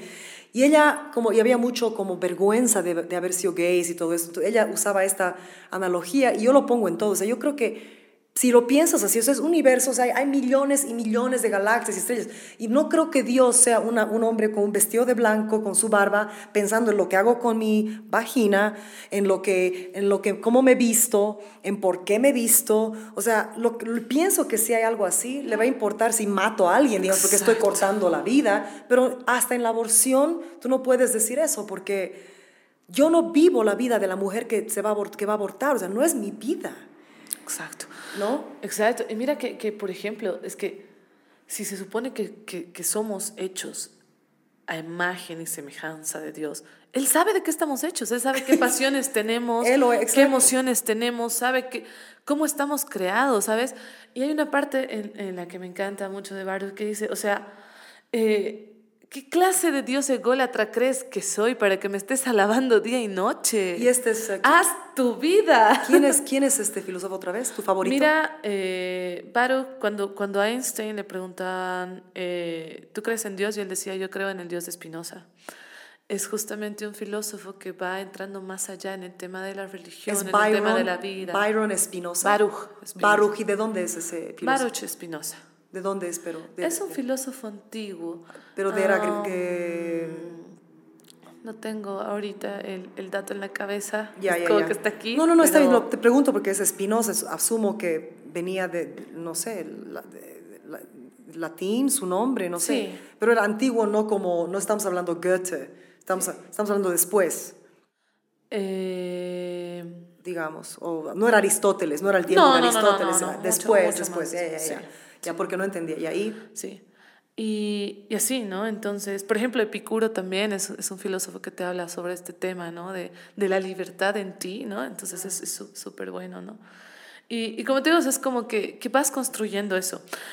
Creo que el hecho de que, que también el ser humano no quiera aprender más allá hace que te limites. Para mí siempre la búsqueda del conocimiento es algo tan esencial porque así vas, vas palpando diferentes realidades. Y no solamente, o sea, no es, no es el hecho de que te sientes, agarras un libro y digas, oh, estoy leyendo. No, la adquisición del conocimiento se da a través de las experiencias, a través de libros, a través de miles de cosas. Viajar. Exacto. Que o sea, he visto mucho de eso en tu fotografía, que parece que viajas bastante para tus fotos, ¿no? Sí, mira, porque por ejemplo Aristóteles, eh, Platón y demás eh, eran grandes filósofos, eran porque no estaban en un solo lugar y traían el conocimiento y la experiencia de otros lugares. Y eso es tan esencial. Mira, yo siempre digo esto, Bolivia es tan inmensa y tan rica. Nosotros buscamos cosas en el extranjero cuando no nos damos cuenta que esas cosas y mejores cosas las tenemos al alcance de nuestra mano, que te alcanza toda, no te alcanza ni siquiera toda una vida para conocer tu propio país. ¿Sabes? O sea, hay, hay tantas realidades, tantas caras, tanta diversidad que es, que es bello. Eh, en Bolivia el verde es nuestra mayor riqueza. Desde las cascadas inmensas que hay en los yungas, inclusive acá en Cochabamba. O sea, mira, solamente acá en Cochabamba deben haber unas 20 cascadas, 10 cascadas, 15 cascadas. Y tú estás yendo a, a- ver las cascadas del Niágara, ¿no? O sea, o es tu sueño ir a ver las cascadas sí. del Niágara, que igual o sea, es hermoso, pero primero descubre tu- tus Claro. cosas, ¿no? O, o, o sí, o sí, por ejemplo, a mí me pasó que a mí me dio, yo de niña no, no pude, obviamente era niña, cuando yo vivía aquí no tuve la oportunidad de conocer mi país, ¿no? Yo ya había viajado, después ya de jovencita viajé toda Europa por cuestiones de la música, toda Europa, ¿no? Ya no quiero, no quiero saber de ir a Europa. O sea, no, no, obviamente es hermoso, pero nada que ver para mí con las cosas que ahora me, ¿no? Y lo hacía por la música. Y después viví en Estados Unidos. Entonces yo, o sea, a- pesar de que yo no tuve la oportunidad de hacerlo primero, después, cuando ya dije, ah, puedo regresar, me he dedicado a eso, a conocer los espacios en mi país y nunca acabo y, y me canso, o sea, no, cada vez que regreso hay una Y cosa siempre más, hay otra algo cosa más, más. y siempre hay algo más, Sí, ¿sabes? sí, a mí, sí, a mí me pasa eso porque, por ejemplo, ¿no? O sea, y maravillosas, ¿no? como tú dices, a mí me gusta, mira, Eh, yo aprendí a conocer mi país viajando y las, las diferentes realidades, los diferentes tipos de personas. Eh, he aquí el por qué agradezco mucho a mi madre. Eh, mi mamá siempre, mi mamá es abogada de profesión, siempre ha tenido cargos muy altos. Eh, y cuando yo era niña, bueno, cuando era bebé, antes de cumplir mi mes, mi mamá estaba ese tiempo de directora jurídica de Comibol, que era un cargo alto, ¿no? Y ganaba muy bien, pero ella no podía verme crecer, ¿no? Porque trabajaba de 8 de la mañana a 8 de la noche. Y mi mamá dijo, no, yo no le voy a dar esta vida a mi hija. Y se fue a vivir a Caranavi. Y ella era juez en Caranavi. Caranavi está en La Paz. En los Yungas. Yendo a los Yungas. Sí. Y sabes, mi mamá dejó todo por mí. Y yo siempre agradezco esa decisión. Justo hace poco estaba en Caranavi con ella, ¿no? Y fue hermoso porque nunca habíamos o sea, eh, en Caranavi tenemos unos terrenos, ¿no? Entonces siempre vamos a ver el tema de los terrenos y nos volvemos a La Paz. Pero tú te criaste en Caranavi, En Caranavi. Tú, y, tú y ella solitas. Mi mamá y yo. Y es bien, salva, es bien hermoso así. Mira, bien- ¿sabes? Eh, fue, es la mejor etapa de mi vida, porque yo era un mono. Mira, mi mamá eh, tenía el juzgado, la casa de la justicia se hizo construir durante el tiempo que estaba mi mamá. Nosotros vivíamos en la parte es un trasera de la casa de, la justicia. cuántas personas. Ya no es un pueblo. Y es Ahora más es grande, una es como- ciudad, sí, es, es Ah, sí, grande. ya, ya. Antes era chiquito, rodeado de, de naturaleza. Tú, o sea, yo he aprendido a nadar en el río, eh, ah, unas anécdotas increíbles. He, he criado todo tipo de animales, ¿sabes? Y cada animal que he criado tiene una historia. Mira, yo, yo he criado hasta un puma, ¿no? Que, que igual tiene una historia súper trascendental con mi mamá. Mi mamá ama, la, ama los animales.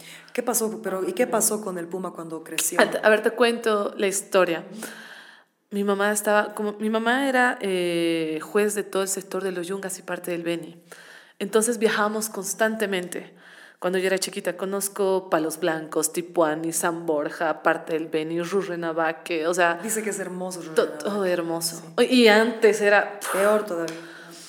Y para ir a Palitos hay un lugar que se llama Paso del Tigre.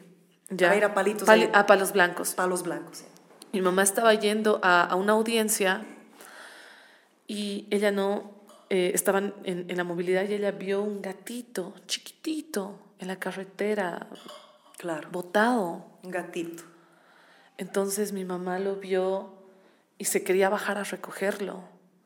Pero le dijeron, no, doctora, ¿cómo se va a quedar aquí? Porque en ese sector se le llama justamente Paso del Tigre porque hay, hay felinos. Y ¿no? tú le dijiste que no. No, yo no, no, yo, Ah, era, no, yo era guagua, otra yo no estaba persona. con Sí, ella. sí, sí, sí. Eh, la, con las que viajó, ¿no? Y mi mamá dijo, bueno, entonces siguieron el, el transcurso, ¿no? Terminó la audiencia, mi mamá se quedó hasta las 7, más o menos 6, cuando ya estaba atardeciendo, y volvieron. Y el gatito ya estaba muriendo, ¿no? Claro. estaba. Estaba, no, es que a ese tan chiquititos nunca, Entonces nunca mi están solos. mamá se, se bajó de la movilidad, le importó lo que le dijeron, agarró al, al- al- al animalito y, y se lo llevó. Y mi mamá dice, no, cuando lo, lo agarré vi marcas de sangre. Entonces tal vez eh, por cazarla a la madre, seguramente la dispararon y ella llevó al, al, al- cachorrito hasta la carretera, ¿no? Cuando yo me acuerdo cuando llegó a mi casa, porque llegó y era así chiquitito. Se llama Raulita. Lo que pasa es de que eh, llegó mi mamá a Caranavi y ese mismo, este mismo rato se fue hacia La Paz. Y se fue a ver con el veterinario del zoológico de La Paz. Y, y ellos le hicieron el tratamiento, le dieron leche y querían que se quede en el zoológico. Mi Pero mamá se dieron cuenta que era un... era un pumita. No era un gato ya. Sí, entonces mi mamá eh, no quiso dejarlo en el zoológico. Porque Dijo, en ese "No, momento, no, en esas y no". épocas el zoológico era un desastre. No, Ahora está no, un poquito Sí, mejor. no, no quiso. Y buscamos refugios, pero lo que pasa es de que los refugios, incluso actualmente, no están, están tan hacinados, pero antes no había como esa coordinación tan directa. Entonces mi mamá temía por el animalito y lo criamos hasta que era de este tamañito más o menos, ¿no? Tomaba, e, era, era, era increíble porque jugaba con mi perro, ¿no? Y, y la casa era grande, entonces siempre andábamos ahí y ya lo llevamos a una reserva, ¿no? Y, ah, qué bien. Qué y bien, sí, y mi, mi, papá siempre mandaba alimentación a la reserva, luego empezamos a mandar dinero y siempre apoyamos, ¿no? A la... Pero tu papá no estaba en Caranavi con... Mi papá estaba en La Paz, Caranavi, ¿no? Entre idas y venidas. Y, y así, ¿no? Esa es la historia de Raulita. Mi papá se llama Raúl, entonces le llamamos Raulita. Sí, porque por si acaso eh, a, a los animales salvajes no hay que criarlos, no, no pertenecen en, con humanos. No, es una situación muy diferente, ¿no? Pero sí. el momento que, para los que no sepan, que estoy seguro que muchos van a saberlo, pero para los que no, se encuentra un animal salvaje, se lo, deja, se lo lleva a un refugio, nunca un zoológico, sí. no a un zoológico. O se lo devuelve a, a la naturaleza si es que este está apto, ¿no? Sí, Porque igual, que... o sea, mira, yo, yo hice mi tesis de, de, licenciatura en el tema de tráfico de fauna silvestre, ¿no? Que ya más adelante te hablo sobre ese tema, oh, que es complicado igual. Es horrible. Es horrible. Y ya en Caranavi, por ejemplo, he criado rococos, que son los sapos gigantes. No sabía. Sí, o sea, eh, como te digo, cada, cada cosa tiene una historia, ¿no? Porque si te cuento todas las historias de mi vida, es, es, es, es tan gracioso porque o sea, yo me pongo a recordar y digo, pucha, yo podría escribir un libro, así como que las aventuras de Daniela. Debería, deberías escribir un ¿No? libro, deberías. Porque, sí. o sea, las cosas que he pasado gracias a mi mamá, con mi papá, las cosas que, que, he pasado yo sola, las experiencias que tiene, creo que cada ser humano las tiene, pero a veces no les damos la importancia, ¿no? Mira, he criado una tarántula también que se llamaba Charlotte y son, son, son y son Y sabes que han llegado a mi vida de una manera muy chistosa. Por ejemplo, Charlotte llegó a mi vida porque yo era muy chiquitita y comía muchos dulces, por ende no tenía dientes. Es que, mira, ¿sabes qué pasa? Que en Caranavi he vivido una vida tan libre, tan libre, porque mi mamá estaba en el juzgado y Caranavi no era, no era una ciudad mala, no había malicia. Y yo era la hija de la juez, ¿no? Entonces... Claro, nadie te iba a Entonces mientras mi mamá estaba en el juzgado. A mí no me da vergüenza, yo siempre, siempre digo, ¿no? Cuando era chiquita tenía piojos. Siempre, siempre. Es ¿no? natural viviendo en el Exacto. En el, en el Al lado de mi casa vivía Yudica, que era mi amiguita, que ella pastaba ovejas. Entonces yo iba a jugar con Yudica, jugaba con Juanito, que era el lustrabotas del, del, del pueblo, las, los hijitos de las dulceras, ¿no? O sea, era normal, mi vida, era normal, mi vida. Claro. Y sabes, al, es una anécdota muy graciosa. Mi papá siempre me dice, tú estabas prontuariada en, en Caranavi. Me dice, ¿por qué?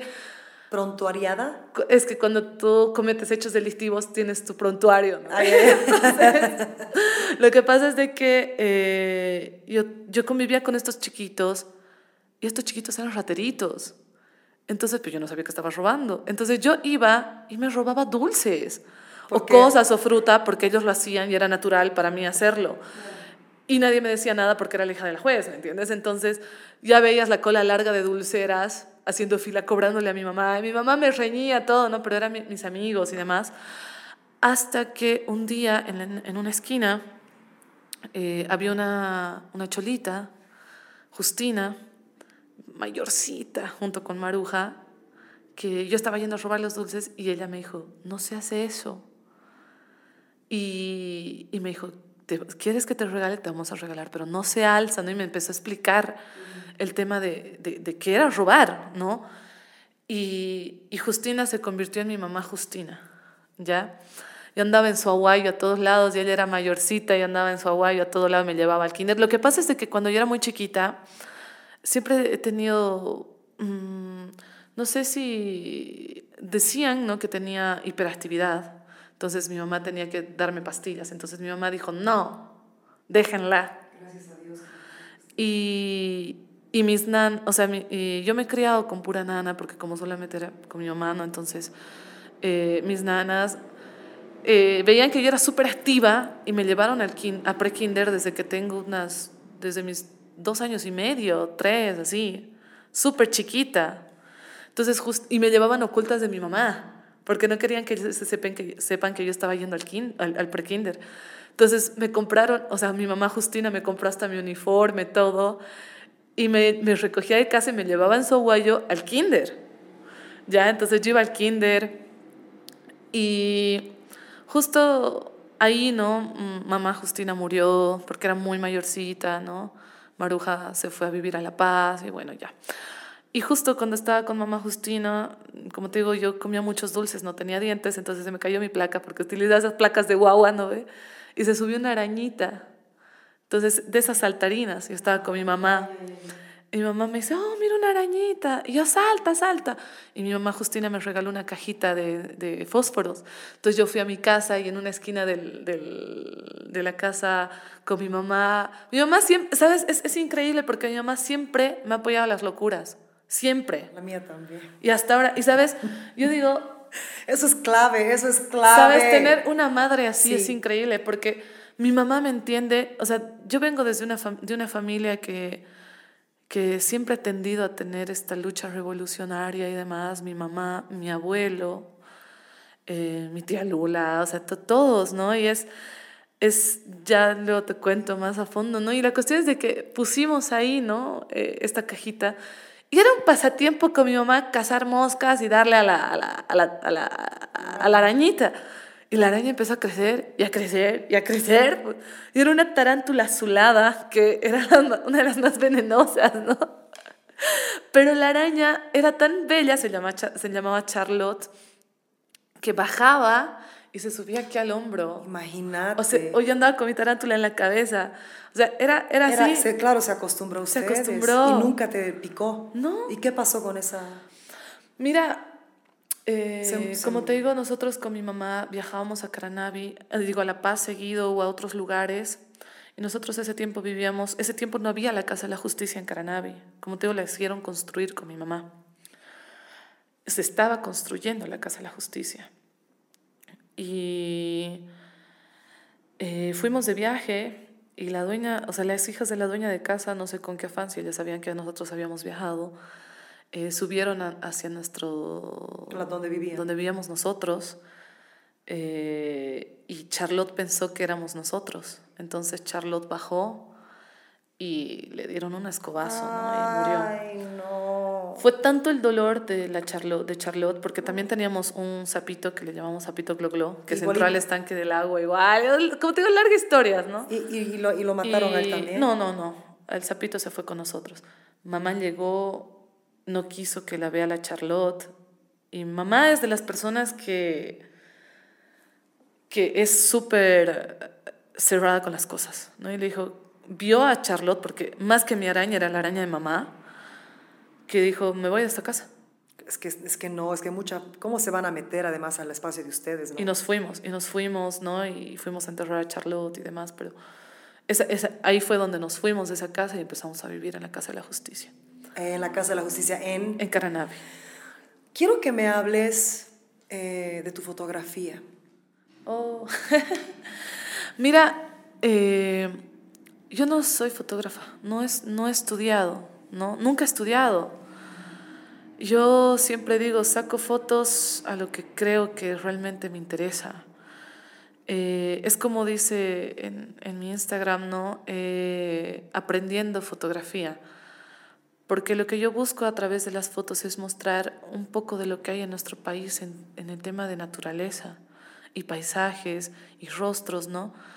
Eh, entonces es como que veo, por ejemplo, un atardecer y, y le saco la foto, ¿no? Eh, mis fotos no están muy editadas porque quiero que realmente la gente vea que, que cuál es la, la, belleza que hay en nuestro país. Desde, una, desde un bicho, desde un escarabajo tornasolado hasta los helechos gigantes o hasta un paisaje, una cascada, ¿no? Porque son lugares que son increíbles.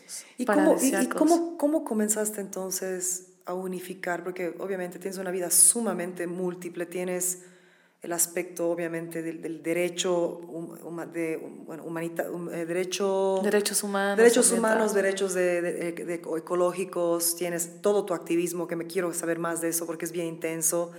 Tienes la parte de, música tienes la parte de la fotografía eh, asumo que escribes tengo ese, ese presentimiento. sí, cacho de poesía que está ahí guardada en mis cuadernitos. ¿Qué pasó con, cómo te volviste? ¿Qué haces con Napoleón? ¿Cantas? O... No, yo los represento. Ah, los representas como, pa, como Paolo representa a otros. Sí, Ay, ay, ay. sí.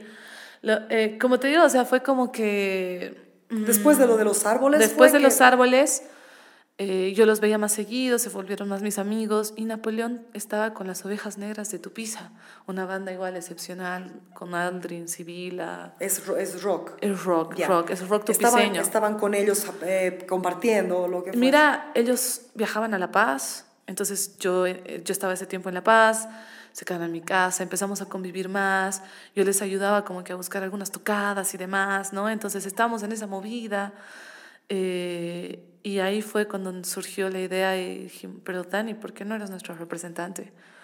Yo dije, no conozco esta área, nunca lo he hecho, pero le metamos, pues veamos qué hacemos hasta ahora, ¿no? es que es- es- es- entonces esa es la otra fase de tu vida, esta parte de representar y trabajar con músicos, ¿no? Que viene que con... Tú crees que, supongo que el derecho te ayuda, ¿no? O sea, tener esa... En, en punto sí, porque por ejemplo para hacer los contratos o tener más, más, más de cerca las cosas, ¿no? Pero he aprendido bastante, ¿sabes? Es alucinante porque, por ejemplo, Alancito eh, es, es, es- tiene un técnico en sonido, entonces es súper capo en el tema de sonido. Y, y siempre, o sea, lo estoy viendo, estoy observándolo, le digo hay, que, fa- hace falta. Entonces, inclusive cuando tú eres representante, tienes que entrar a- a, a todo. a conocer, por ejemplo, cómo es el sonido, dónde tiene que ir mayor, mayor, eh, mayor volumen, o sea, ¿no? Ver cómo está el- la voz del artista, cómo están los instrumentos. Cómo Entonces, se ven, cómo se visten. Exacto, y de poco a poco vas aprendiendo. Y sabes, lo bello de Napoleón es que todos son tan diversos, son tan diversos. Arpad que entró ahora con el violín, que es increíble, o sea, los chicos son, son increíbles, son increíbles, porque, mira, Napo es, es un artista neto. Para mí Napo no es de este mundo, ¿sabes? Es una persona que, que ha llegado de Marte. Él, él, él canta. Él es el cantante. Yo no sé mucho del grupo. Mira, Napoleón es el cantante, él es hijo de Willy Alfaro, un gran cantautor boliviano, tupiceño. Es por eso que la onda de Napoleón tiene un poco de bayunito, bailecito, zapateo, ¿no? Entonces, Napo es, eh, escribe hermoso, es artista neto, es actor, Es licenciado en actor. también. Entonces, es, es, es, es, es, es así, ¿no? Por otro lado está Alan, que tiene una actitud súper alegre, súper feliz, al ancho calancho, ¿no? Entonces, es... es Cuando hablas de ellos, hay como un brillo en tu... En tu- es como que, que, que hay una pasión muy fuerte al manejar este grupo, o sea, al ser parte. ¿Por de dónde viene? O sea, es, Mira, ¿sabes? es como que te brota un amor, pero es una pasión así como que, ¡ah, quiero! O sea, todos los artistas queremos una, una- un manager así, por si acaso. Es que, ¿sabes qué pasa? Que es, los cuatro son bellos a su modo. Pero ¿por qué te causa tanta... Es que, ¿sabes que cuando convives con ellos es, aprendes a conocerlos, aprendes a ver sus acciones, sus reacciones, en sus buenos momentos, en sus malos momentos. Entonces, te das cuenta la calidad de personas que son, y no, no hay personas así en el mundo. Y la música que tienen es hermosa, ¿sabes? Es como que tú encuentras un grupo de rock, perdón a los hermanos de Octavia, amo su música, Yo también. pero es que las bandas últimamente en Bolivia, durante todo este tiempo, siempre tienden a asimilar ese tipo de rock, Octavia, Quirquiña, ¿me entiendes? Muy pocas salen de ese, de ese lado. Hay bandas hermosas como Las Ovejas, ¿no? Está La Chiva, Gonzalo, un gran igual músico, Sahara, ¿no? Que están yendo y optando por otro tipo de, de música. Y, pero Napoleón tiene algo, ¿sabes? Es, es, es que es muy loco. O sea, yo aparte de ser su manager, soy, soy su fan número uno, ¿no? Eso y siempre eso les es- digo... eso es que porque- eso es importante para ser manager. pero mira, es, es tan loco que yo vivo escuchando su música, ¿no? Entonces, lugar a donde voy, les hago escuchar su música, ¿no? Entonces, ¿cuánto tiempo ya que eres manager de ellos? Estamos muy poco tiempo juntos, vamos unos cuantos meses, pero realmente quisiera que ellos triunfen mucho, ¿sabes? Porque esa la música que tienen ellos tienen que ser conocida no solamente en Bolivia, sino a nivel mundial, porque la letra, las cosas que te causan, por ejemplo, La Florcita es una canción hermosa que tiene un mantra. Entonces, cuando la gente está en su euforia más grande, escucha el mantra que está por detrás con bajos, tú ves cómo la gente se eleva, si tú ves cómo la gente se eleva, es, increíble la energía, la ibilla, por ejemplo, cómo la gente baila con cariñito, que es un exitazo que todo el mundo ya conoce en Bolivia, ¿no? Es, es bello y... Y, por ejemplo, ahora recién estamos empezando a salir a, a, diferentes departamentos, ¿no? Entonces, cuando fuimos a Sucre, fue la primera vez que fuimos a Sucre y nosotros nos quedamos em, emocionados porque no sabíamos que en Sucre nos escuchaban, ¿no? Y... El boliviano consume mucha, mucha música, mucha música. Pero ¿sabes qué es lo que pasa? Que no apoyamos a nuestros artistas. Y eso es triste. Eso es muy triste porque, o sea, yo dentro de este, de este ruedo que es el lado artístico, que es una nueva etapa en mi vida con la que estoy aprendiendo, por ejemplo, manejar luces, ver luces, o sea, cosas que en mi vida hubiese imaginado. Y negociar los contratos, ¿tú negocias también? Sí, yo los negocio, los contratos. Y es increíble, ¿sabes? Porque a veces hay cada local que te hace renegar porque no valoran el arte. O sea, es trabajo, tú no haces el arte porque porque estás eh, regalándolo, no, es también un trabajo. Es que es un negocio, ¿no? Para ellos es un negocio, para nosotros es trabajo. Exacto. Para ellos es, bueno, a mí no me importa cuánto trabajo sea para ti, me tienes que generar cierto punto de dinero y no sé qué, y no sé cuánto. Mira, por ejemplo, eh, yo, o sea, a un abogado por un memorial mínimo le pagas unos 200 bolivianos, mínimo, ¿no? ¿Por qué a otro artista no le puedes pagar algo así por una noche que te está regalando su arte, su trabajo? Es, porque, porque en los negocios eh, no se genera dinero. ¿Y sabes qué es lo que más rabia da cuando ves lugares que son grandes, que tienen la posibilidad de arte? No, pero te dicen, ah, no, es que te estamos abriendo las puertas. Claro, es que, es que también sabes que los artistas no ayudan. Por ejemplo, hay artistas que tocan por nada, ¿no? Porque necesitan que las puertas se abran, porque hay un, es un sistema roto, como ya sabes. Entonces, no hay un espacio donde el artista puede crecer sin que tener que hacerlo gratis. Entonces, bueno, en vez de contratar a la banda que tiene que cobrar bien, cobran a dos chicos o a tres en vez de una banda entera y los les pagan mucho menos y ellos aceptan eso. Entonces, no hay una colectividad, no hay una unión entre los artistas en ese aspecto, ¿no? Y sabes, es algo que tiene que existir porque, o sea, Seamos realistas. Y eso, también es en Estados Unidos, ¿eh? Seamos realistas, el Ministerio de, de, Culturas acá en Bolivia no existe, ¿no? Las mismas alcaldías eh, no apoyan el arte que existe en sus regiones. ¿Apoyan el folclore? Muy poco. Por ejemplo, ¿no? O sea, prefieren traer artistas peruanos que consumir algo boliviano. Claro, ¿no? Entonces es ahí donde, donde hay un conflicto, inclusive el mismo público. Cuando sabes que tu artista te está dando esa euforia, te está dando ese, ese placer, ese, ese escuchar, una, algo propio que no vas a escuchar en ningún otro lado, porque desde la creación del, del, del, tema musical, desde la creación de, de, las notas que tienen que entrar en ese tema musical, desde la inspiración que ha surgido, es todo un trabajo, es todo un trabajo. No es como que, ah, se me ha prendido el foco y ha salido la canción. No, es todo un trabajo hacer las maquetas, hacer esto, los ensayos. Yo los veo a los chicos, pucha, ensayar y cada, o sea, lo que me encanta de Napoleón es de que cada concierto es distinto. Siempre hay algo nuevo. Por ejemplo, en este último que hemos tenido Negrito Rock ha sido hermoso. Y siempre hay como que el jueguito del Alan con la batería acompañada con la guitarra, ¿no? O sea, o, cosas así que, que hacen que, que la goces, que la disfrutes, ¿no? Entonces tú como, como persona que vas a escuchar eso, también apóyalos, porque hay gente que te dice, eh, no, pero es que está muy cara su entrada. Güey, son 30 pesos. Güey, son 40 pesos. ¿Cómo crees, ¿Cómo crees que se pueda mejorar eso en, en Bolivia, no? no en el mundo entero? Por ejemplo, en Nueva York yo tengo mis ideas de cómo eso podría mejorar. Sí, definitivamente, definitivamente en mi perspectiva comienza de la unión de los artistas, que es algo muy, muy casi imposible. Pero por ejemplo en Bolivia, a ver, tú que estás mucho en ese ámbito con varios artistas, ¿cómo son las bandas aquí una con otra? O sea, ¿cómo, cómo se manejan, cómo son, o sea, cómo es. Mira, la lo que yo he movida? visto generalmente, muchas bandas eh, no tienen representante, ¿no? Entonces se manejan entre ellos mismos. Y es como tú dices, a veces, es que no solamente es en el tema musical, sino en el tema del arte como tal.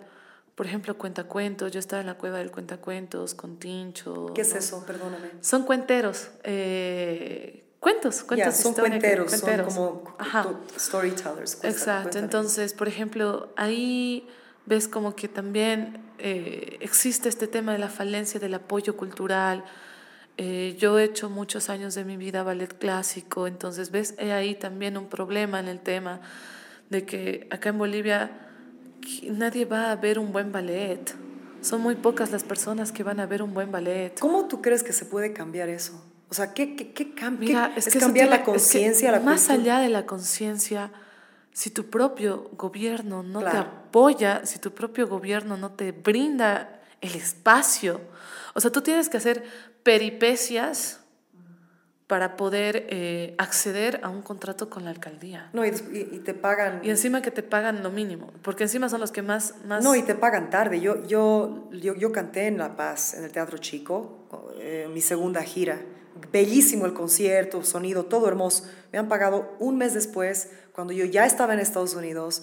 Han tenido que mandar el dinero a otra persona que tenía una cuenta de banco específica aquí en el banco. Exa- porque tiene que ser Banco Unión. o sea, Exacto, porque ese es el banco del, del, Y, del te- y te das cuenta, o sea, por ejemplo, hay artistas tan bellos que, que se están dejando morir, bandas tan bellas que se están dejando morir, corazones que, que crean obras bellas que, que por el tema de, de necesidad, el tema de dinero, se están dejando morir, ¿no? Y, y es un tema tan, tan loco. O sea, yo creo que primero nosotros tenemos que aprender a apreciar lo nuestro Sí.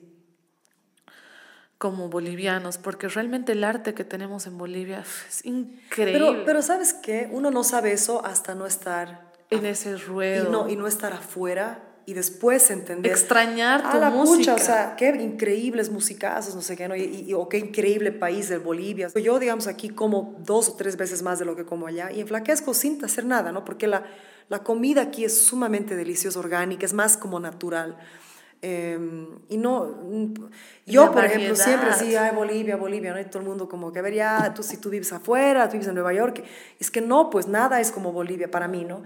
Háblame, háblame un poco de este tema, de esta- hablando que del apoyo del gobierno y Ministerio de Educación. ¿Qué, qué opinas de este gobierno? Bien. ¿Hay alguno, a ver, hagamos, hagamos algo más divertido. ¿Hay algún país cuyo, cuyo gobierno tú admires, que sería algo que tú podrías aplicar a Bolivia, no? Sabes, Eh, tal vez Holanda, ¿no? O Suiza, O quizás también Suiza. por cómo protegen el medio ambiente, ¿no? Eso, definitivamente también. ¿Sabes qué es lo que pasa? Mira, eh, todos, todos hacemos política. Todo lo que, o sea, esta conversación es, política, el lado ambiental es política, política. el lado musical es político, Sí. porque todo se maneja en base a la política. La politiquería es otra cosa. Eh, mira, al igual que mi religión, he estado buscando mi lado político, ¿ya? Eh, yo vengo de una familia de izquierda. Mm, mi abuelo eh, se fue a la guerra del Chaco muy jovencito, él estuvo en Boyuibe, ascendió en acciones de guerra, ¿no? fue héroe de guerra. Y todo el mundo vino después de esa guerra con la idea cambiada hacia el lado del, del marxismo, del lado izquierda del comunismo. Y, y mi abuelo también, ¿no? Eh, Sabes, mi abuelo era una persona sumamente inteligente. Eh, él se leía un libro diario. Es increíble porque yo eh, soy la menor de mi familia. No he tenido el placer de tener las cosas de, que, que mis primas han, han logrado tener de mi abuelo. Él vivió hasta mis cuatro años, una persona muy sabia. Cuando era muy chiquita, él le decía a mi mamá, o sea, me compraba dulces, me daba todo. Y él le decía a mi mamá, eh, ella es realmente mi nieta, ¿no? Y, y decía, ella es la que se va a parecer a mí. Y como que es, como que mi mamá, mi tía siempre me decimos, te pareces al papá, ¿no? Y, y mi mamá le decía, ¿por qué la consientes? Y él decía, porque ella muy poco tiempo la voy a ver, muy poco tiempo la voy a ver crecer y ella se tiene que acordar de mí, así que déjame consentirla, déjame, ¿no? O sea, él sabía que, se iba. Mi abuelo murió a sus 94 años. Pero él sabía, cuando yo tenía cuatro años. Y estaba, bueno, ya, era, mayor, ya era mayor, ya era mayor, mi abuelo, increíble. Y desde chiquita él me enseñó a leer, me enseñó todo, ¿no? Y mi abuelo vino con toda esa ideología cambiada de izquierda, él es tupiceño, me vengo desde Tupiza también, y él ha sido fundador del, del, PCB, del, del, del, PIR y demás, ¿no? O sea, con esa idea cambiada. En casa siempre estaba Oscar Alfaro, ¿no? Y demás, que, grandes personas del o sea, movimiento él se fue a la guerra y era más como de la derecha y después regresó de la no, guerra. No, no de la derecha, no, pero, pero, se volvió, reforzó, mucho. reforzó mucho el tema de, del lado de la izquierda, el tema de la igualdad. Claro. O sea, sabemos, ¿no? Que el tema del comunismo es utópico, que no me escuchen los comunistas. y, y así, y como que toda mi familia empezó a entrar en ese, en ese, en ese plan eh, mi tío Alfredo, uno de los grandes ideólogos de la Revolución del 52, ¿no? Y, y mi, mi, familia, aparte de, de, papá, o sea, de, de, parte de mamá, mejor dicho, pero de parte de mi abuelo, es que a mi abuelo le digo papá, ¿no? Entonces, eh, tuvo esa, esa, esa, mentalidad cambiada, mi mamá, ¿no? Entonces, ¿qué pasó cuando regresó de la guerra con su ideología? O sea, ¿cómo te afectó? Empezó, o sea, empezar, empezó justamente esta línea familiar, ¿no? Del lado de izquierda. Y fue complejo porque mi abuela, por el otro lado, era de una familia muy, muy adinerada en Tupiza, ella estudió en, en, en, en la Argentina, en Buenos Aires, ¿no? Toda una dama elegante, ¿no? Y se enamoró de mi abuelo, el comunista, ¿no? Una historia así. Inclusive la gente era como que empezó a ver el comunismo como algo tan malo, a tal extremo que mi abuela ponía, ¿no? Los, para que pase la procesión, las, los, las guirnaldas, ¿no? De flores, y el mismo cura de Tupiza venía y se lo pisoteaba, porque ahí vivía el comunista, ¿no? Y, y entonces, esta, todo este... ¿tú crees, ¿Tú crees que esta parte, entonces, a ver, hablando de tu política interior, de ti, porque dijiste, todo es política, ¿no? O sea, y es, porque eh, la raíz de esa palabra es gente, es populi, ¿no? Exacto. Populi, entonces, populus en, el latín, que significa ser, gente, ser humano, entonces todo es en torno a eso. Y la línea de tu familia se volvió, bueno, de izquierda muchísimo y todo Exacto. Tú ves a Bolivia ahora, ¿no? Y bueno, todos los gobiernos que han pasado y cuando tú me dijiste, bueno, Suiza quizás o Holanda, ¿no? Para cuidar el medio ambiente, porque siento que a veces es lo único que nos queda, ¿no? Porque siento que estamos como muy revueltos. Yo ya no sé, yo por ejemplo en una época fui muy de izquierda y después más o menos, y ahora ya no soy, ya no, ya no siento política, yo me siento como humanista, no quiero saber de izquierda ni, de, como, es como, derecha. Es como te digo, mira, sabes, eh, yo crecí, como te digo, leyendo los libros de Marx, crecí leyendo a Lenin, eh, y, la parte católica de tu familia, pero no dijiste que... ¿Sabes? Mira, mi mamá nunca me, me impuso una religión desde muy niña, así nunca, jamás me impuso una religión. Entonces, mi abuela sí tenía una, su religión católica. En casa tenemos un niño que tiene cuatro siglos y medio, ¿no? el de, de, de, para el árbol de Navidad, dices. Exacto, niñito. Pero entonces, tú entonces no, no, no, creciste en una familia religiosa. Religiosa, no. Okay, entonces creciste leyendo estos libros y... Y la cuestión es de que ya, como todo, ¿no? A tus 15 años ya eres rebelde, así demás, ¿no? Eh, fui buscando diferentes corrientes eh, yo lo quería, yo admiraba mucho al Che, no por, no, por, eh, no por él como ser humano, sino por la manera en la que él pensaba. Por ejemplo, el, el tema de la ideología del hombre nuevo es, es muy bella. ¿Y por qué no como ser humano? Eh, no, igual, o sea, como ah, ser humano, sino que... Por su forma de pensar. Es que mucha gente, ¿no? Dice, ah, que era un homofóbico, que, que así, que así, o sea, ningún ser humano es perfecto. Ningún ser humano, o sea, podemos hablar de Mahatma Gandhi, su lado bueno y su lado oscuro. Y Podemos además, hablar de... tú además, tú eres libre de amar a Ex- Che por lo que te dé la gana. de o sea, cuidar, eres libre exacto, de te o sea, exacto. Yo lo admiraba bastante por el tema de la ideología, por el tema de la poesía, por el tema de, del lado económico del Che, o sea, por, por todo Por ese entrega, pensamiento. Algo que a mí me encanta es el tema de un pueblo ignorante, es un pueblo sometido porque es la verdad. Es verdad. ¿No? Y el hecho de que un hombre, y que, y que tenemos que tener hombres nuevos que piensen en su comunidad, que piensen en, en su sociedad, que luchen para que realmente exista algo social, es, es importante, o sea, es esencial. Que un hombre que no, no lee, un hombre que no estudia, un hombre que, que se deja así, es una persona que no vale en una sociedad en algún punto. Porque, Pero, pero ahí re- regresaremos al punto primero que hemos dicho, ¿no? Que aquí en, en la sociedad en general es, no, eres, no vales nada si no estudias. En, en- en ese sentido, es que a eso me voy. El estudio no es tener un título, estar en universidades o estar en colegios. El estudio está en todo. Por eso te digo, la búsqueda del conocimiento es general, ya sea en libros, ya sea en experiencias, ya sea en vivencias. Claro, porque no admiro- el colegio, mira, no soy masista para nada, más al contrario.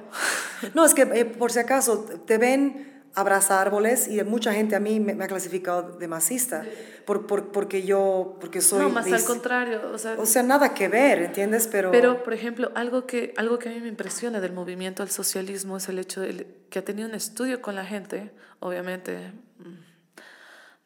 movimiento socialismo para los que no son de Bolivia es el, el más más. Pero eh, en sus inicios, en sus inicios, cuando estaba Mon Escobar, no sé, en sus inicios, cuando se creó el MAS, no cuando nació el evismo, cuando se inició de Evo el Morales MAS, el evismo es de Evo Morales ¿no? Cuando nació el, el MAS, ellos tenían una estructura muy linda, ¿no? Muy, yo la estudié y, y el tema de, de que, de, de conocer a la gente desde el área rural, saber las necesidades de las personas en el área rural, realmente era algo, al- era, era algo nuevo esencial, era algo era nuevo. algo nuevo sí Pero después se convirtió en una total porquería y falacia, ¿no? Pero bueno, lo que pasa es de que eh, en esta búsqueda, ¿no? De, de, del lado, cómo pensar en el lado político, mira, mi mamá siempre ha estado en derechos humanos, siempre ha estado en Codepanal, que es el Comité de Defensa del Patrimonio Nacional, siempre estado rodeada de ideólogos, ¿no? Entonces, yo desde Chiti iba a reuniones, así desde mis siete añitos iba a reuniones de derechos humanos, a la asamblea, con Lamparito Carvajal, una gran, gran, gran mujer, realmente increíble. Por la, la puedo decir que es una de las personas que realmente lucha por los derechos humanos, ¿no? Pese a la edad que tiene, o sea, es increíble. Eh, y, y acá en Bolivia hay bastante, hay bastantes personas que son notables, ¿no? Y, y siempre he estado en ese, en ese mambo, ¿no? Entonces, eh, siempre he estado leyendo los libros de mi mamá, ¿no? Y hasta que pasó el tema eh, de, del populismo, entró el gobierno del MAS. explica el tema del populismo Mira, el populismo es la una izquierda disfrazada para mí, izquierda disfrazada disfrazada, porque no deja de ser capitalista y mucho más.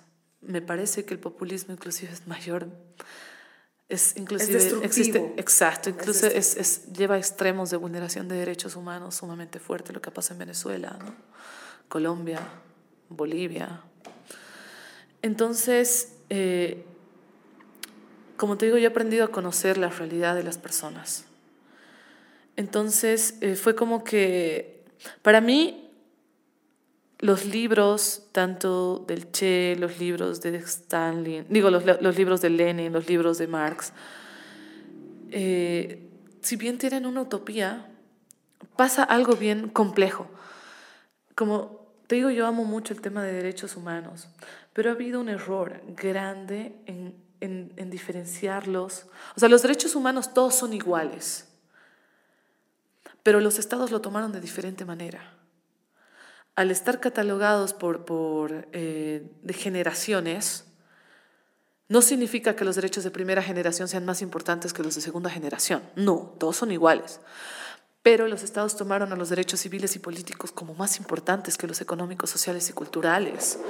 Entonces, repetí eso una vez más porque eso es arte información claro, o sea, que, que, que los tomaron, ma- les- en los estados o sea, los estados, los gobiernos, ¿no? Les dieron mayor importancia a los derechos civiles y políticos, porque ahí está el poder. Ya, en, en vez de dar derecho a... En, va- en vez de, de- de- eh, y en vez de tratar de igual manera a los económicos, sociales y culturales.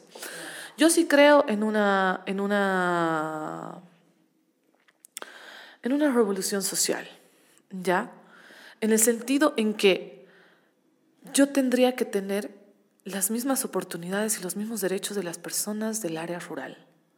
Yo creo que el tema de migración, eh, área, área rural, ciudad, terminaría si realmente habrían buenos colegios en el área rural, si habrían universidades en el Buenos área rural, hospitales, si habrían hospitales en el área rural, si, si habría, si realmente los, los, los ejes descentralizados, ¿no? Eh, tanto a nivel estatal, a nivel municipal y departamental, utilizaran realmente los recursos para ayudar a su población. Sabes, el tema de corrupción es, tan increíble, yo no entiendo cómo una persona puede hacer daño a su propia población, cómo un alcalde puede robarse De la las cosas pobre. de la gente, viendo que hay, hay pobreza. Yo tampoco entiendo. O sea, tú tienes tu sueldo, carajo, no que, lo que- jodas. lo que yo no ¿no? entiendo es cómo eso existe y si- siguen escogiendo a los mismos A los mismos, que han robado, que se sabe, que se sabe que han robado. Y O sea, sabes la qué gen- es? y, y encima son descarados, ¿sabes? O sea, me emociona mucho este tema porque Dale, dale. realmente yo reniego tanto, especialmente con Evo Morales, porque es increíble, es increíble cómo ese ser humano ha hecho tantas cosas y todavía sigue jodiendo el país que Bueno, lo han, lo han escogido otra vez, ¿no? O sea, el pueblo, yo pensé que no. no. Yo pensé que no los, yo pensé que el pueblo no lo escogió. Por eso yo, Sabes, el tema del golpe de Estado y fraude es, es claro. En Bolivia sí ha habido fraude. pero si se ha hecho una segunda elección. No. A ver, explícame esa Entonces, parte. a ver, eso va a yo ser te la voy a explicar desde mi percepción. Dale, dale. que tal vez es la percepción de muchas personas, tal vez después me digan pitita, una cuestión compleja ahí. Mira, Pitita es un término, a ver, para las personas que están en contra del gobierno del MAS. contra el gobierno de Evo Morales. ¿Sabes qué es lo que pasa? Que justamente en esta búsqueda de, de, de, de saber al final si realmente mi pensamiento era socialista, si realmente mi pensamiento era comunista, llegué a un punto en decir, no, no, porque no, es, es un corto pensamiento. Porque en estar en este, en este lado ambiental, el ver los destrozos que se hace por el extractivismo ambiental, que lo ha hecho la derecha, que lo ha hecho la izquierda, sabes, para mí los extremos son, los extremos son realmente odiosos. Así que para mí no existe ni una izquierda ni una derecha porque ambos hacen daño. Ambos. Igual ambos te cierran el pensamiento. Ambos de Sierra Mira, he intentado, Buenísima. he intentado con la corriente ecosocialista, que te habla desde el lado de Marx en protección del medio ambiente. Pero es que te das cuenta que desde un lado de izquierda tampoco va a haber una protección al medio ambiente porque también su política está basada en el lado de, de los medios de producción y los medios de producción también generan extractivismo. ¿No? ¿Por qué, ¿Por qué el lado izquierdo está tan ligado con los medios de producción? Es que, o sea, a ver, Marx te habla sobre el medio de producción en el que realmente eh, tiene que, eh, o sea, te habla más sobre el cambio social, en el que realmente el trabajador pueda tener acceso a derechos, pueda tener acceso a libertades, pueda tener acceso a, a salud y demás. porque- Herramientas, materiales, exacto, educación. Exacto, y que realmente, o sea, te ayuden a crecer y no te estanquen como el lado del capitalismo, en el sentido en el que te ven como una mula de, de trabajo, ¿no? Pero el tema de medios de producción siguen siendo el lado eh, de la economía estatal, pero de la economía estatal también basada en un saqueo de materia prima, ya sea para tu mismo estado, para tu misma población, ¿no? Para conseguir medios, pero que no deja de ser extracción. Extracción y ¿no? abuso. El lado capitalista te genera extracción para llevárselo a otros lados, ¿no? Para utilizarlo desde un lado más... más Para crear capital. Exacto, para crear capital. Pero ¿qué pasa? Que si te das cuenta, igual vas a seguir haciendo daño a tu gente. Desde el lado del extractivismo, por ejemplo, acá en Bolivia hemos, hemos sufrido siempre, con el tema de, de hidrocarburos, desde la Standard Oil, ¿no? Eh, inclusive la guerra del Chaco, que ha sido intereses extranjeros, ni siquiera intereses bolivianos, ¿no? O sea, han puesto a dos pueblos pobres a matarse, por, por, intereses extranjeros, ¿no?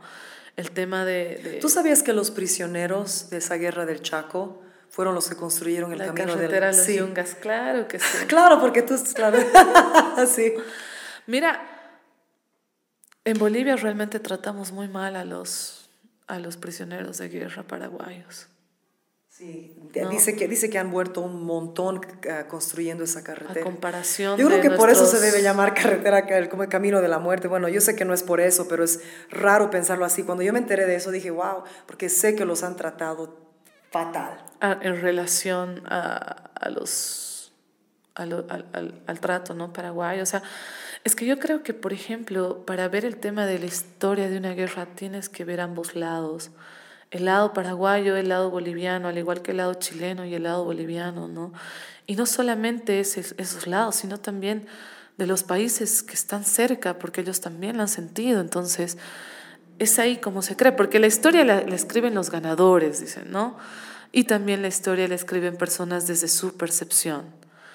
Eh, mi abuelo me contaba que cuando ya la guerra estaba por finalizar, paraguayos y bolivianos se abrazaban es que, es que el pueblo, los pueblos nunca quieren, esta, por esta estúpida guerra que está en Ucrania y Rusia, que al final esto ya no, ni, ni, sé, ni sé qué creer, nadie, quería, nadie quiere pelear, o sea, tienen que pelear.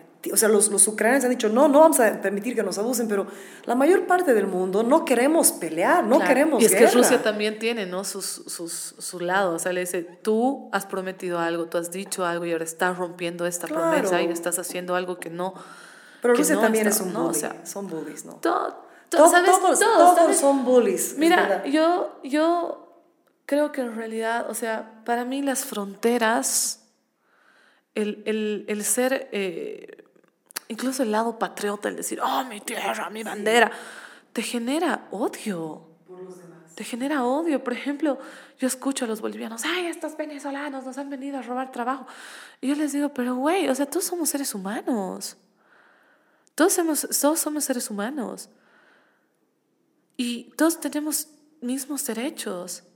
Y además en, algún momento... Tú no puedes vulnerar los derechos de las personas por ser de otro país o por ser migrantes, porque tú mismo siendo boliviano estás migrando. No somos, no somos árboles para echar raíces, somos seres nómadas. Y además venimos de migrantes, ¿no? O sea, todos venimos de, sangre que ha migrado. ese es el punto también que yo que detesto. Yo soy súper anti gente en Estados Unidos que odia a los inmigrantes. Yo no entiendo. Y la vulneración de derechos. Y además, ¿cómo cruzan? ¿Cómo cruzan? ¿Cómo? Porque el venezolano todavía, bueno, yo sé que Venezuela está, hecha, está destrozada, pero no cruzan pues, con coyotes, perseguidos por agentes de no sé qué cosa, en, tres días en la intemperie, o sea, la, mucha gente se muere. Pero es como que el tema migración es algo tan difícil de, de, de, sensibilizar, porque no, están entrando a mi tierra, esta no es tu tierra, esta, esta, esta nunca ha sido solamente tu tierra. Nosotros no somos dueños de Bolivia. Mira, por ejemplo, en Estados Unidos los verdaderos dueños de la tierra. Son los nativos, son los nativos. indígenas.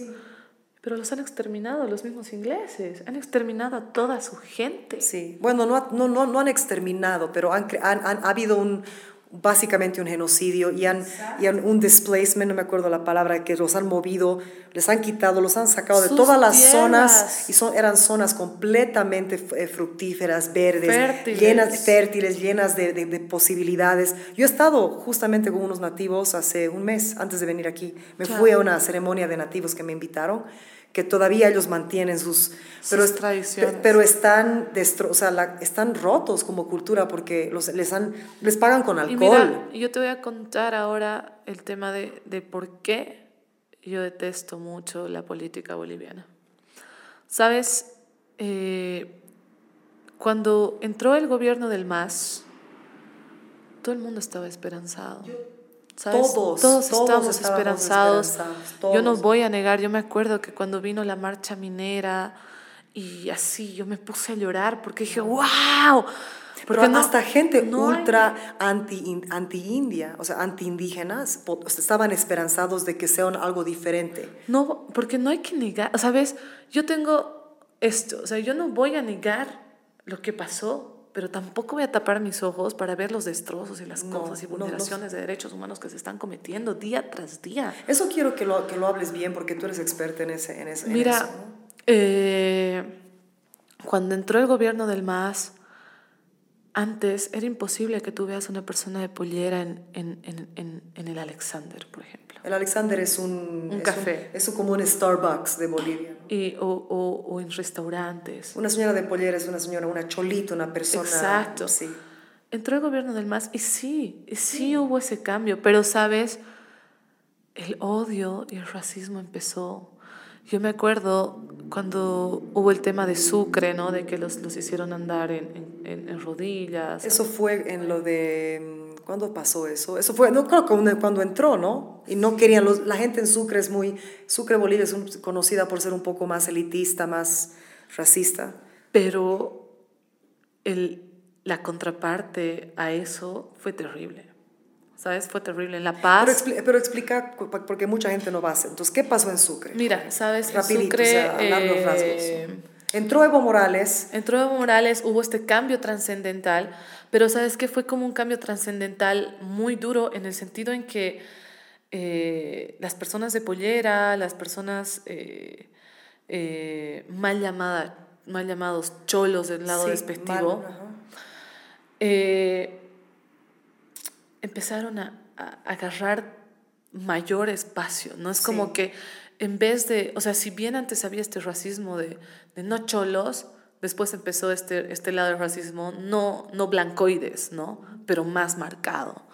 Entonces, y, es verdad lo que ella dice, porque cuando yo estaba creciendo, la gente indígena y los cholitos, las cholitas, nunca te miraban a los ojos cuando yo era niña. O sea, era, era así, ¿no? Además, realmente yo he visto un abuso de derechos humanos hacia, hacia nuestra gente indígena tremenda, ¿no? De niña y después entró Evo Morales y hubo un cambio de ideología y un cambio en eso. Pero, se muy radical. Pero se volvió un cambio donde era, no era basado en hablemos, hay espacio para todos, tengamos una conversación. ¿sabes? Fue, hay que odiar a los de piel blanca, digamos, a los caras, ¿no?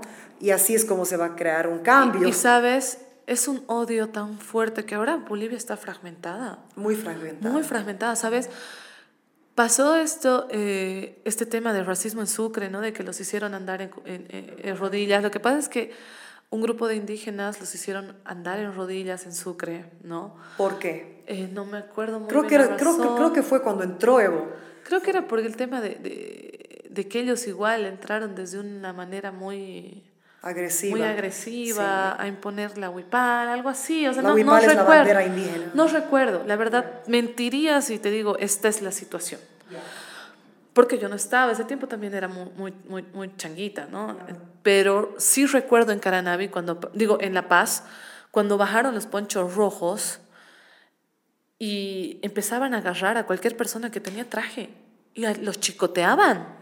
Eh, traje de... Traje, traje, o sea... Normal, de, de, de civil. No, ¿Sabes? Iban, iban los, las, las, personas donde, donde los abogados y demás los sacaban desde las oficinas, los pegaban, los hacían andar en, de rodillas, inclusive colegiales, porque los colegiales utilizábamos corbatas, ¿no? Era el tema del uso de la corbata les empezaron a sacar cualquier, las corbatas. Cualquier referencia al occidente, a gente de, de, una metrópolis occidente, cualquier referencia. Visto, o sea, claro, entonces, ¿qué pasa? Que la gente, los cholitos, las cholitas, la gente... Bajaron de, del alto en turba, ¿sabes? Era terrible. Entonces, pero, pero eso, o sea, ha habido este conflicto, una guerra civil realmente, culturalmente una, ha sido una, una, guerra civil. Una, una era de odio brutal. Pasó esa situación y los primeros cinco años del gobierno del MAS como que sí generaban algo de cambio, ¿no? Se dio la nueva constitución política del Estado. Debo recalcar que la nueva constitución política del Estado no es un logro del gobierno del MAS, es un logro de los pueblos indígenas.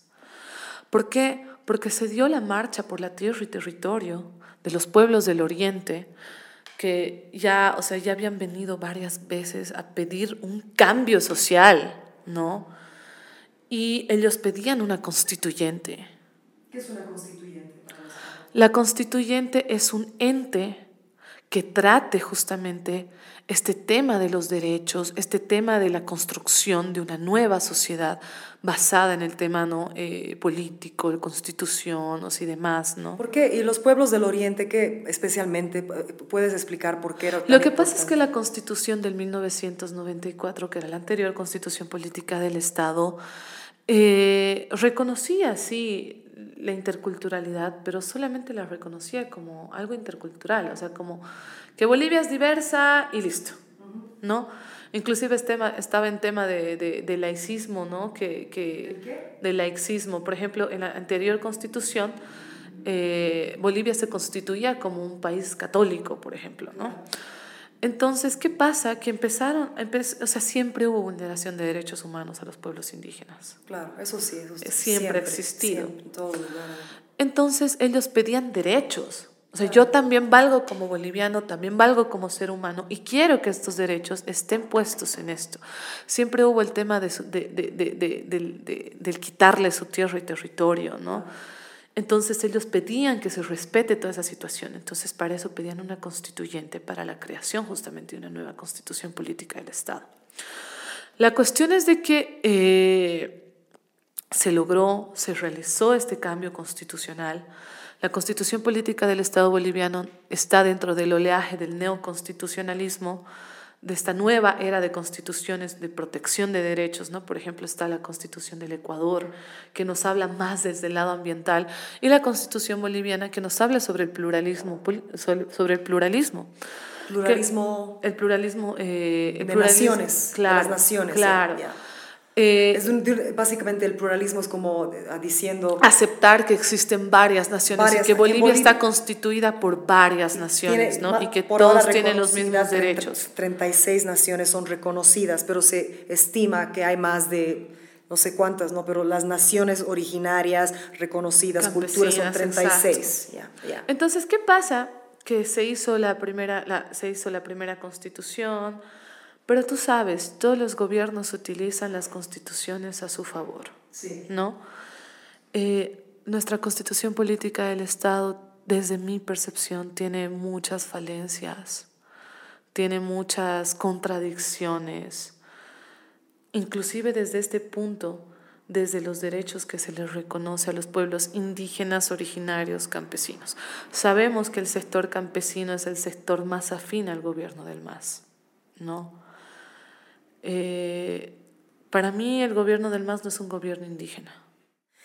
¿Puedes hablar un poquito de la diferencia entre, campes, entre campesinos e indígenas? Porque la gente lo mezcla el concepto, ¿no? Entonces, por ejemplo, ahorita, ahorita dices los campesinos son más afines a Evo Morales, pero la gente que va a escuchar va a decir, bueno, ¿acaso no, no, no son indígenas, no? Entonces, habla de, la, de esa diferencia. ¿Sabes qué es lo que pasa? Que más allá desde, desde un tema, o sea, por ejemplo, los pueblos indígenas son eh, poblaciones que están desde tiempos ancestrales en ese territorio, que tienen una forma de vida, una cosmovisión de vida distinta al lado occidental. Los pueblos originarios de la misma manera son personas que han estado desde tiempos originarios en su población, ¿no? en ese sector. Y los campesinos son los que, lo que se vino después de la revolución del 52, gente que ya empezó a migrar, los interculturales y demás, ¿no? de las minas y demás. O sea, gente que ya está, estaba occidentalizada, que ha crecido con nosotros, obviamente desde un lado eh, más... Eh, más en el campo, desde lado del campo, ¿no? Pero, pero de esa, de esa, de Pero entonces ¿no? son de los pueblos originarios o pueden tener mezclas de eso, pero en realidad han crecido en, una, en, una, en un sistema occidental. Exacto, exacto. Aunque sean campesinos y tengan rasgos indígenas. Exacto. entonces, por ejemplo, mira, a mí para mí la persona, o sea, la persona que utiliza pollera es una persona campesina, es una persona que tiene un origen indígena pero no es indígena como tal. Es occidental, en realidad. está occidental, occidentalizada. Entonces, ¿qué pasa? Que en la constitución política del Estado se les empieza a otorgar los mismos derechos a los pueblos indígenas, a los pueblos originarios y a los pueblos campesinos, lo cual genera toda una contradicción total. Porque en vez de hacer el bien a los pueblos indígenas, les estás haciendo daño. ¿Por qué si se les está dando el mismo Por ejemplo, mira, en la constitución política está así.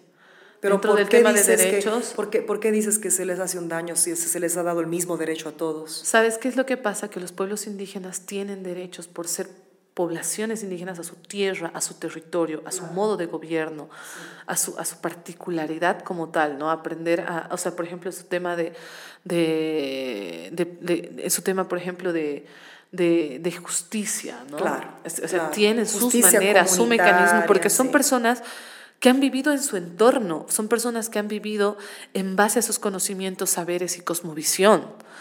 Pero ¿qué pasa? Que no puedes, por ejemplo, una persona del alto que usa pollera, que es de un, sistema occidental, de un sistema occidental eh, otorgarle los mismos derechos a una persona que se ha criado en su territorio, que tienes una manera distinta de ver la vida. Pero, ¿y, qué pasa? Que, que, por ejemplo, para hacer el tema de proyectos extractivos, ya sean minas, ya sean hidrocarburos y demás, eh, se hace la consulta previa, mal llamada consulta previa porque nunca se la hace, ¿no? Eh, y empiezan a, empieza a ver justamente, ¿no? Qué personas quieren que exista este proyecto extractivo y qué personas no. Generalmente los indígenas dicen no, porque es nuestra tierra, nuestro territorio. Pero como en esta tierra y en este territorio hay interculturales, también se les pregunta a ellos, y los interculturales son más que los indígenas y se termina haciendo este proyecto extractivo. ¿El intercultural sería los cholitos, las cholitas o mm, qué? Son personas que han viajado de, o sea, por ejemplo, eh, el chapar está hecho de interculturales, ¿no? que son personas que eh, durante el tema minero, el boom del tema minero, las, se cerró como tal, eh, el tema de, de Comibol, mucha gente de las minas migró hacia Cochabamba, migró hacia diferentes lugares, por ejemplo, ¿no? Eh, paseños empezaron a vivir en Cochabamba, eh, en el Beni, en los Yungas y demás. Entonces, ¿qué pasó? Que estas personas no sabían cuál era la forma de vida en esos lugares y empezaron a optar su forma de vida. Y, por sí, ¿no? O sea, la gente eh, en Bolivia, por ejemplo, el lado occidente, Orur o La Paz, la gente es mayor, más, más beligerante, ¿no? Más, perdón. Beligerante, o sea, es más... Agresiva, más... No agresiva, pero de un carácter fuerte. Sí. Entonces tú pones a, personas del oriente que son más calmadas, más tranquilas. Además, además indígenas. Y, es el tema del uso de la fuerza. Entonces, e, ¿es eso lo que incitó esta cuestión del TIPNIS, que vean mucha gente intercultural en, esos, en esas secciones? Habla del TIPNIS, tú sabes bastante de ese. Mira, mm, hace tiempo lo toqué. Eh, el tema del TIPNIS es complejo porque son bastantes naciones, ¿no? Son bastantes naciones. Pero tú estás diciendo que básicamente que en el TIPNIS también había gente boliviana intercultural y por eso hubo Es que sabes, ¿sabes qué es lo que pasa? Que se creó esta constitución política del Estado y empezó a abundar el tema de somos un gobierno indigenista apoyamos a los pueblos indígenas. Y, vamos a destruir sus territorios. No, y sabes... ¿Por qué los apoyamos tanto? Por ejemplo, somos un gobierno que ama la naturaleza, ama la Pachamama, ¿no? Cuando te das cuenta que en estos años es donde mayor devastación ambiental hay, mayor vulneración de derechos humanos, jamás se había visto un genocidio como lo que pasó en el Tibnis. Habla de eso, habla de eso. Mira, primero te, te, explico esta situación. Lo que pasa es de que entró el gobierno del MAS y empezó a cambiar la figura. Empezó a nacer un caudillo para mí. El tema del caudillismo, ¿no? Evo Morales. Eh, ¿Cómo? No entiendo lo que es como un caudillo. ¿Sabes qué es lo que pasa? Que... Eh, un títere. No un títere, sino que se lo empezó a idolatrar. Ah, ya, ya, ya, entiendo. Entonces es nació, nació un caudillo. Inclusive cuando hubo su posicionamiento. Dice que ha sido una cosa, dice que la primera posesión, pueblos de todas partes han ido a hacer una cosa así. Es que todos creíamos que iba a haber un cambio, ¿sabes? O sea, eh, desde su posicionamiento en Tiahuanacu, como hijo del sol, inclusive se lo, se lo se lo, se lo, se lo, se le igualaba a Pachacuti, o sea... Pero ha habido, o sea, te digo, hasta de Australia han venido pueblos indígenas a, a, a estar ahí, de, todas partes del mundo, sí. Como te digo, es que todo el mundo creía que realmente iba a haber un cambio. Entonces lo hicieron, este, lo idolatraron demasiado y ¿qué pasó entonces? ¿Qué pasa? Que los primeros años estaban bien, pero después inclusive la misma gente creadora del MAS empezó a dispararse, a irse porque empezó a, a venir el, el otro lado, la otra cara del MAS. Y empezaron a fragmentar los movimientos indígenas. Por ejemplo, la SIDOP está dividida, ¿no? La SIDOP, que es eh, los pueblos indígenas, ¿no? La, es la comunidad de pueblos indígenas. Ya se empezó a fragmentar, eh, diferentes, eh, diferentes entes, ¿no? De, de, pueblos indígenas empezaron a fragmentar porque empezaron a ingresar otro tipo de personas, por ejemplo, el tema de de, de que ahora indígenas son, son, son las bartolinas, indígenas son, son los ponchos rojos, ¿no? Cuando no es así, más bien son entes sumamente fuertes. Es increíble porque ya en la anterior vez hacía un trabajo con, con mujeres del Valle Alto de Cochabamba. Inclusive estos entes, tanto las bartolinas como las, los ponchos rojos, empezaron a tomar un poder sumamente alto. Las Bartolinas son mujeres que siguen el legado de Bartolina Sisa, una grandiosa mujer indígena. Bueno, no, eh, se podría decir que era indígena. Sí, claro, porque era la esposa de Atahualpa, ¿no? La mujer de, claro. Y tuvo una muerte horrible ella en manos de los, de los españoles, horrible. O sea, y fue muy valiente hasta el final, era una, una de estas mujeres que peleaba en caballo con, con, con, su, con, su, hombre, era revolucionaria por los derechos. Entonces hay esta comunidad de mujeres que se visten con los colores de Bartolina y se les dice las Bartolinas. Y los ponchos rojos son... Son igual, o sea, son básicamente sí, exacto. que siguen el legado de Tupac Katari, ¿no? La cuestión es de que... Eh... Perdón, exacto, Tupac no era la esposa de Atahualpa, era la esposa de Tupac. Perdón, discúlpenme, no me maten, no me odien. la, cuestión, la cuestión es de que empezaron a tener poder y sobrepoder, ¿ya? Y nosotros, dentro de la técnica de investigación, nosotros tenemos el tema del teatro del oprimido como una técnica para tener información. Entonces hacemos actuar a las personas su cotidiano vivir. Y dentro de estas actuaciones habían cosas como que si no vas a la marcha te vamos a, quemar la casa. O sea, tú estás diciendo que fuiste a trabajar con estas mujeres del, del Valle Alto de Cochabamba. ¿Y ¿Algunas de ellas eran parte de las Bartolinas o no? No, a mí me gusta mucho la investigación. La verdad es que a mí me gusta el área del derecho dentro de lo que es la, investigación. Entonces tú vas y haces unos talleres de teatro. No, no? lo que pasa es de que eh, una docente en la católica estaba haciendo su trabajo de investigación justamente con las mujeres del Valle Alto, ¿no? de Cochabamba. Y yo iba como ayudante de la, de la investigación que ella estaba haciendo, ¿no? Y dentro de las técnicas de investigación existe justamente esto que es el teatro del oprimido. Y para mí era doloroso ver las cosas que, que, ellas actuaban, porque por ejemplo decían, no, si no vamos a la marcha te vamos a quemar tu casa, pero es que yo estoy enferma, no puedo ir a la marcha, no, es que tienes, si no te vamos a poner una multa de tanto, tanto. Y es así, la verdad es de que para que mucha gente salga a las marchas inclusive se les pagaba, ¿no? Entonces empezó a haber un tema de vulneración de derechos de la misma gente a su misma gente. Y por ejemplo, pese a que inclusive ya no estaba el gobierno del MAS, había entrado el gobierno de Áñez, las Bartolinas seguían rigiendo Cochabamba. Y era increíble porque ellas son las que posicionan a las, a las autoridades, ellas son las que posicionan a los, a los dirigentes de las OTBs, cuando ellas no tienen ningún poder. Y es como que el poder del más fuerte se alzó ahí, ni siquiera el poder del conocimiento.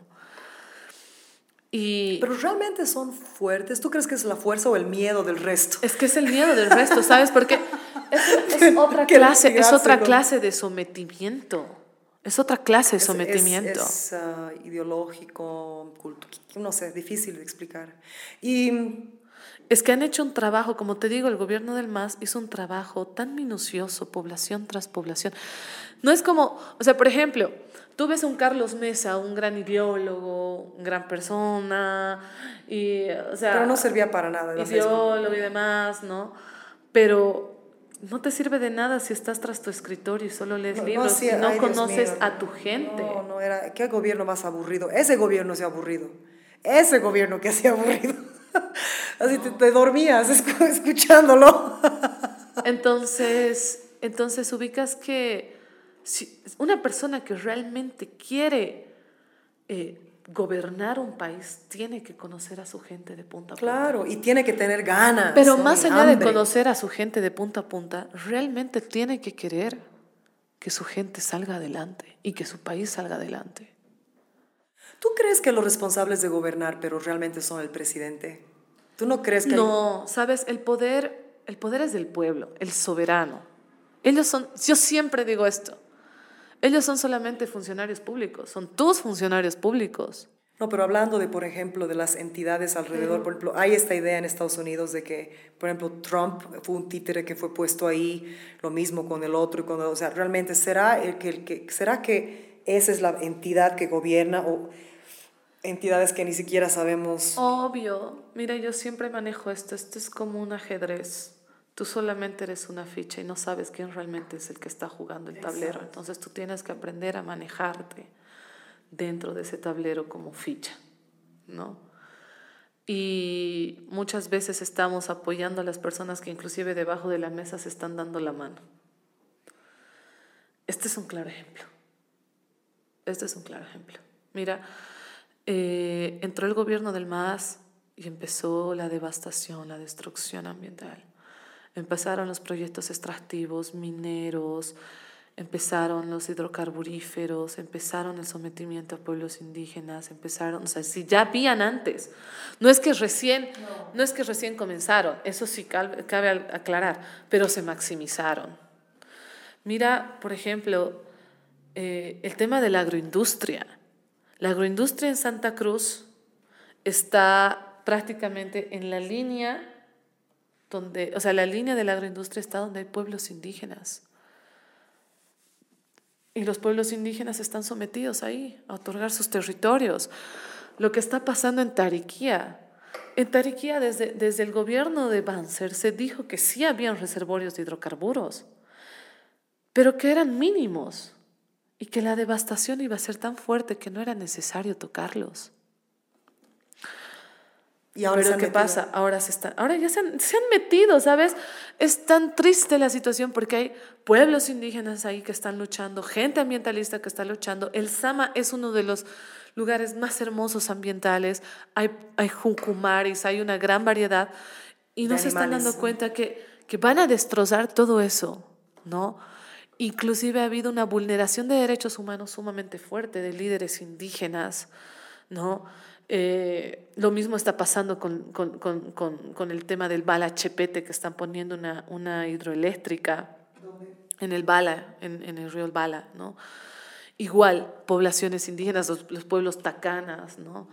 Eh, hay líderes indígenas como Alex Vilcalimaco, está la Ruta Lipas, ¿no? que, que, que son personas que, que son indígenas que realmente están dando a conocer la realidad. La Contiocap es un ente sumamente fuerte de pueblos indígenas que justamente luchan contra toda esta devastación. ¿Cómo se llama ese grupo? Contiocap. Contiocap. Sí. Y, y es increíble porque todo eso lo está haciendo el mismo gobierno. Y tú dices, pero ¿cómo está haciendo esto el gobierno si se supone que es un gobierno Que ama la que madre ama la tierra? naturaleza, Porque que es ama mentira, la pues. tierra y que encima apoya a los pueblos indígenas? Entonces es complejo. ¿Sabes lo que está pasando, por ejemplo, en el Aguaragüe, lo que está pasando, eh, por ejemplo, en, en, en Oruro? Hay la, eh, el tema de la, de la minería sumamente fuerte. Hay más, empresas, hay más de 100 empresas mineras que están con el tema de la extracción de metal.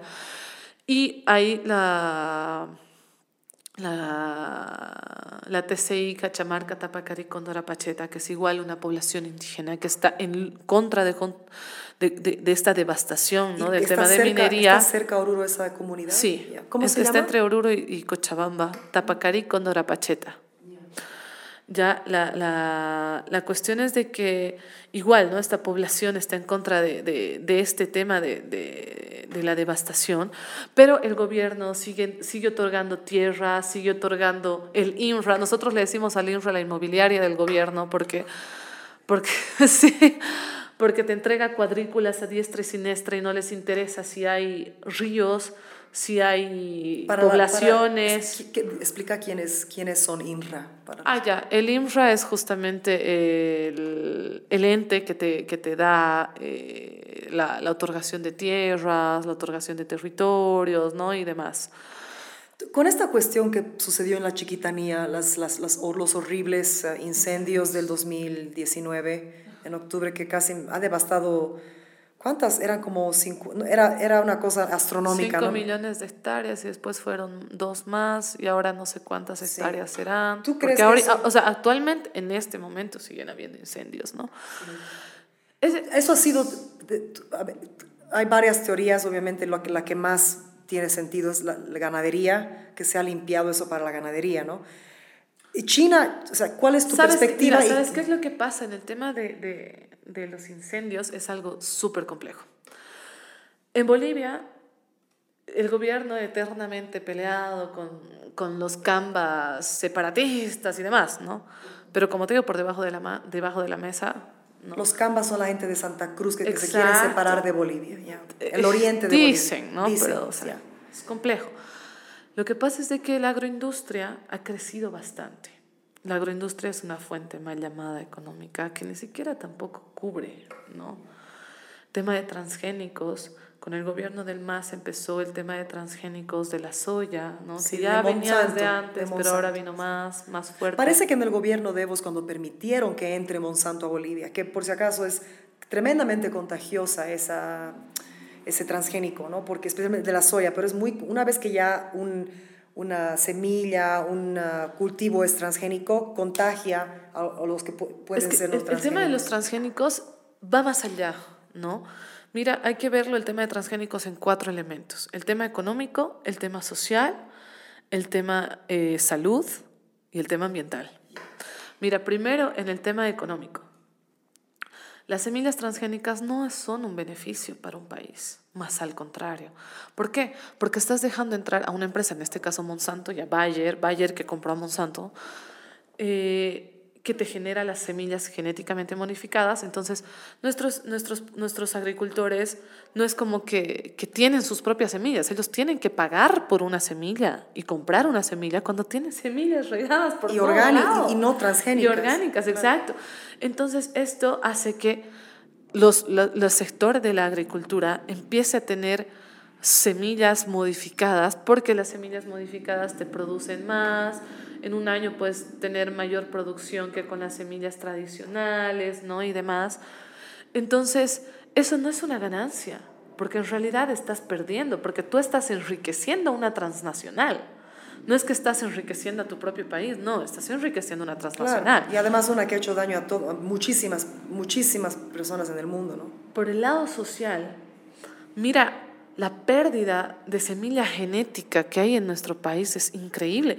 Bolivia es un país tan rico y tan diverso. En Bolivia hay, hay especies endémicas de, de maíz que no existen en otra parte del mundo, de papa. 300 más o menos. Imagínate, o sea, son, son cualquier cantidad de semillas que hay y que todo empiece a cambiarse por una sola semilla. Imagínate que, que tu chicha, tu, el, el mote de tu chicharrón, que tu minta, o sea, Además, es... Es, es, es, una pérdida sí, gastronómica, Y es además una es, pérdida muy, muy poco cultural. sano, porque para el cuerpo humano el transgénico no es bueno. Exacto, es una pérdida, como te digo, gastronómica, una pérdida cultural, una pérdida, una pérdida de especies endémicas, ¿no? O sea, brutal. En el lado de salud eh, es- es- está, hay estudios, ¿no? Lo que ha pasado en la Argentina, que muchas de las semillas han causado cáncer. Más allá del tema del- de, la salud por la semilla, es el, el tema de la salud por los agrotóxicos y agroquímicos que se utilizan para el crecimiento de las semillas. El glifosato, por ejemplo, es algo increíble. O sea, tú para regar un sembradío tienes que usar toda una máscara, toda una indumentaria, Y estás y comiendo estás eso. comiendo eso, o sea, no, no, no, no, o sea, porque dices, o sea, es, es veneno. O sea, si tú tienes que utilizar una máscara para regarla. Claro, es lógico. Es Es lógico. Y mira, estos, glif- estos glifosatos, pesticidas y demás, eh, dañan no solamente a la planta, a- no solamente a la tierra, sino que están, como, como tú los riegas con el viento, con el agua, dañas mayores cultivos, dañas ecosistemas. La apicultura, por ejemplo, en, Bolivia está tan baja porque hay cualquier cantidad de muerte de abejas justamente por, por los sembradíos de transgénicos. ¿no? Y mucha gente está enferma por los sembradíos de transgénicos porque el glifosato, causa cáncer, causa miles de enfermedades, alergias, y las mismas semillas también causan alergias, ¿no? Eh, la Argentina es un claro ejemplo. Brasil también está en esta lucha, Colombia, ¿no? Y nosotros, es como siempre digo, somos el patio trasero de Europa y Estados Unidos.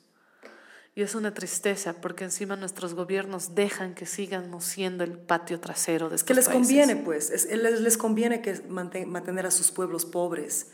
Y- Obvio. E ignorantes les conviene, porque si el pueblo se levanta, va a ser un pueblo rico, no van a ver, o sea, es un pueblo rico, un pueblo, un pueblo urgente, un pueblo que puede no usar sus recursos, Exacto. y no hay nadie que esté enriqueciéndose es- con el pan del pobre. Es, es lo mismo que decía el Che, él decía, él decía, nosotros somos el patio trasero. Ellos sacan nuestros recursos para después vendérnoslos a precios ex- extremadamente elevados. Y nosotros no nos damos cuenta que son nuestros recursos. O sea, nos están robando todo y, nosotros seguimos todavía eh, apoyando esa situación. ¿No? Entonces es, es complejo. Y, y, o sea, el tema de transgénicos es brutal, porque, por ejemplo, en Bolivia el 90% de la soya es transgénica. En realidad es la totalidad. La totalidad de la soya es transgénica. Además que durante el gobierno del MAS estaba queriendo introducir la, la semilla HB1 y demás, o sea, más semillas. ¿Y qué pasó? Que después de esta situación, que ya el gobierno del MAS introdujo estas semillas transgénicas, vino el gobierno de Áñez, que obviamente, es que el gobierno de Áñez obviamente era, era, era cruceño, ¿no? O sea, igual, capitalistas, yo la verdad no he estado ni con Áñez ni con Evo, para mí las dos eran las mismas dos, Mierda, eran la misma mierda, mierda. la misma mierda, porque con Áñez... Eh, se creó un decreto supremo para la intromisión de más semillas transgénicas, de maíz, las semillas transgénicas de, de no soya y demás, qué están y de trigo. ¿qué gente les habla a y de estas trigo. personas? Entonces, ¿sabes que era tan cini, tanto cinismo que el gobierno del MAS atacaba esa situación cuando ellos también habían puesto las semillas transgénicas, pero todo era políticamente absurdo porque, o sea, uno estaba introduciendo y el otro decía, tenemos que revalorizar nuestras semillas, y lo- lo- o sea, ya había una propaganda nefasta, ¿no? Donde lo veías alarse caminando con las semillas, ¿no? Y vos, o sea, ¿qué, qué pedo? No, y tenemos que cuidar nuestras cultu- nuestra cultura. Cuando tú sabes que la NAPO, cuando sabes que la CAINCO financian cosas del MAS, y- o sea, por favor, ¿dónde más tanto cinismo? Entonces, mira, el- para que el gobierno de Áñez retroceda con el tema de las semillas transgénicas, se unieron varios colectivos ambientalistas en la, en las- en la Asamblea por los Bosques, del cual también el colectivo fue parte, fue par- o sea, varios, colectivo, varios entes nos unimos, ¿no? Para trabajar justamente este tema de, de qué vamos a hacer. Claro, hay que Y hubo, hubo una lucha sumamente fuerte digital en las calles sobre el tema de las semillas y se hizo eh, Leonardo Tamburini, un excelente abogado, ¿no? Entre todos hicimos unas mesas de trabajo, vimos desde el lado, desde un lado, desde el otro lado el tema de cómo, qué es lo que deberíamos hacer. Eh, la ONG Realidades hizo todo una amicus curiae de, estudio justamente de, del, uso de las, del uso de transgénicos que estaba afectando a Bolivia y se presentó una acción popular. Obviamente no las iban a rechazar, ¿no? Pero se presentó la acción popular, eh, se retrocedió este, este decreto, este decreto. Después entró el gobierno del MAS y dijo, "Oh, estamos haciendo cambios y se, se, se abrogó, se, se derogó este decreto, ¿no? Para decir que estaban revalorizando la semilla, ¿no? Pero bien que ahora otra vez tienen como que tratos para traer semillas transgénicas, ¿no? Entonces, Bolivia Libre de Transgénicos, por ejemplo, es un colectivo que está en esta lucha constante. Rita Saavedra, una increíble activista justamente sobre el tema de transgénicos, ¿no? Y, y así. Pero, ¿qué pasa? O sea, eh, el tema de, de los incendios, más allá, es, es el tema de transgénicos, porque como te digo, es la NAPO, la CAINCO y demás, el tema de los interculturales, que querían llevar gente de Cochabamba hacia el oriente, porque obviamente el gobierno no tenía alcance a esos lugares, entonces salían, aquí salían flotas y flotas de gente del Chapare, ¿no? Allá se otorgaron tierras. El INRA desde el 2011 más, que estaba entregando tierras a los interculturales. Claro, porque ellos van a hacer lo que el gobierno quiere, ¿no? van a... Quiero preguntar una cosa, el, papel, o sea, el lugar de China en todo esto. Eh, ahí, ahí vamos. Y empezó con el gobierno del MAS un contrato de carne a China. Me quiero morir, ¿sabes qué? cada vez que pienso...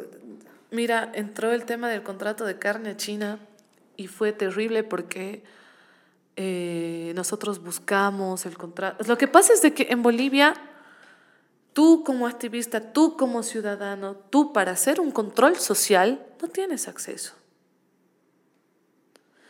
No es el Estado tiene la obligación de darte la información. Nosotros tenemos un derecho a la información. Que no ejercemos. No, no, no te da, ¿no? Mira, algo que yo aplaudo mucho es el hecho de que Bolivia haya estado dentro del, dentro del acuerdo de Escazú, pese a que ahora el gobierno quiere salirse del acuerdo de Escazú. Porque el acuerdo de Escazú justamente te habla que vos como, como eh, activista de derechos humanos, activista de, medio ambiente, de, de, derecho ambiental, digo, de, activista ambiental, tienes el derecho a que seas libre de, de, ser hostigado por el gobierno, seas libre de, Esto se debe porque, por ejemplo, en Colombia muchos activistas ambientales han sido asesinados de, maneras crueles, ¿no? activistas indígenas y demás, y que tú como activista tienes derecho a la información. Entonces, pese a que vos pedías la información, el gobierno nunca te la daba, ¿no? O sea, una eterna lucha. Y este contrato de carne de China jamás se ha sabido las pautas. Nadie lo sabe. Y ahí empezó antes de los incendios el tema del Plan Plus del Beni.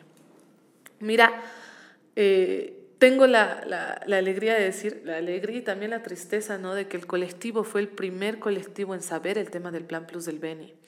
Lo que pasa es que el colectivo empezó a dar pasos agigantados, que nosotros ya no sabíamos cómo contenerlo, porque éramos tan pocas personas y crecimos de golpe, que que inclusive las, nos, no, nos hablaron los de, la, los, de, los de los pueblos indígenas del Beni.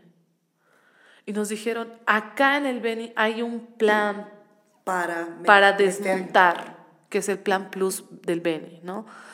Y nosotros, ¿qué? Así que sí, quieren desmontar, que, que para ganadería, que esto, que el otro, y hay muchos territorios que son parte de los pueblos indígenas, ¿no?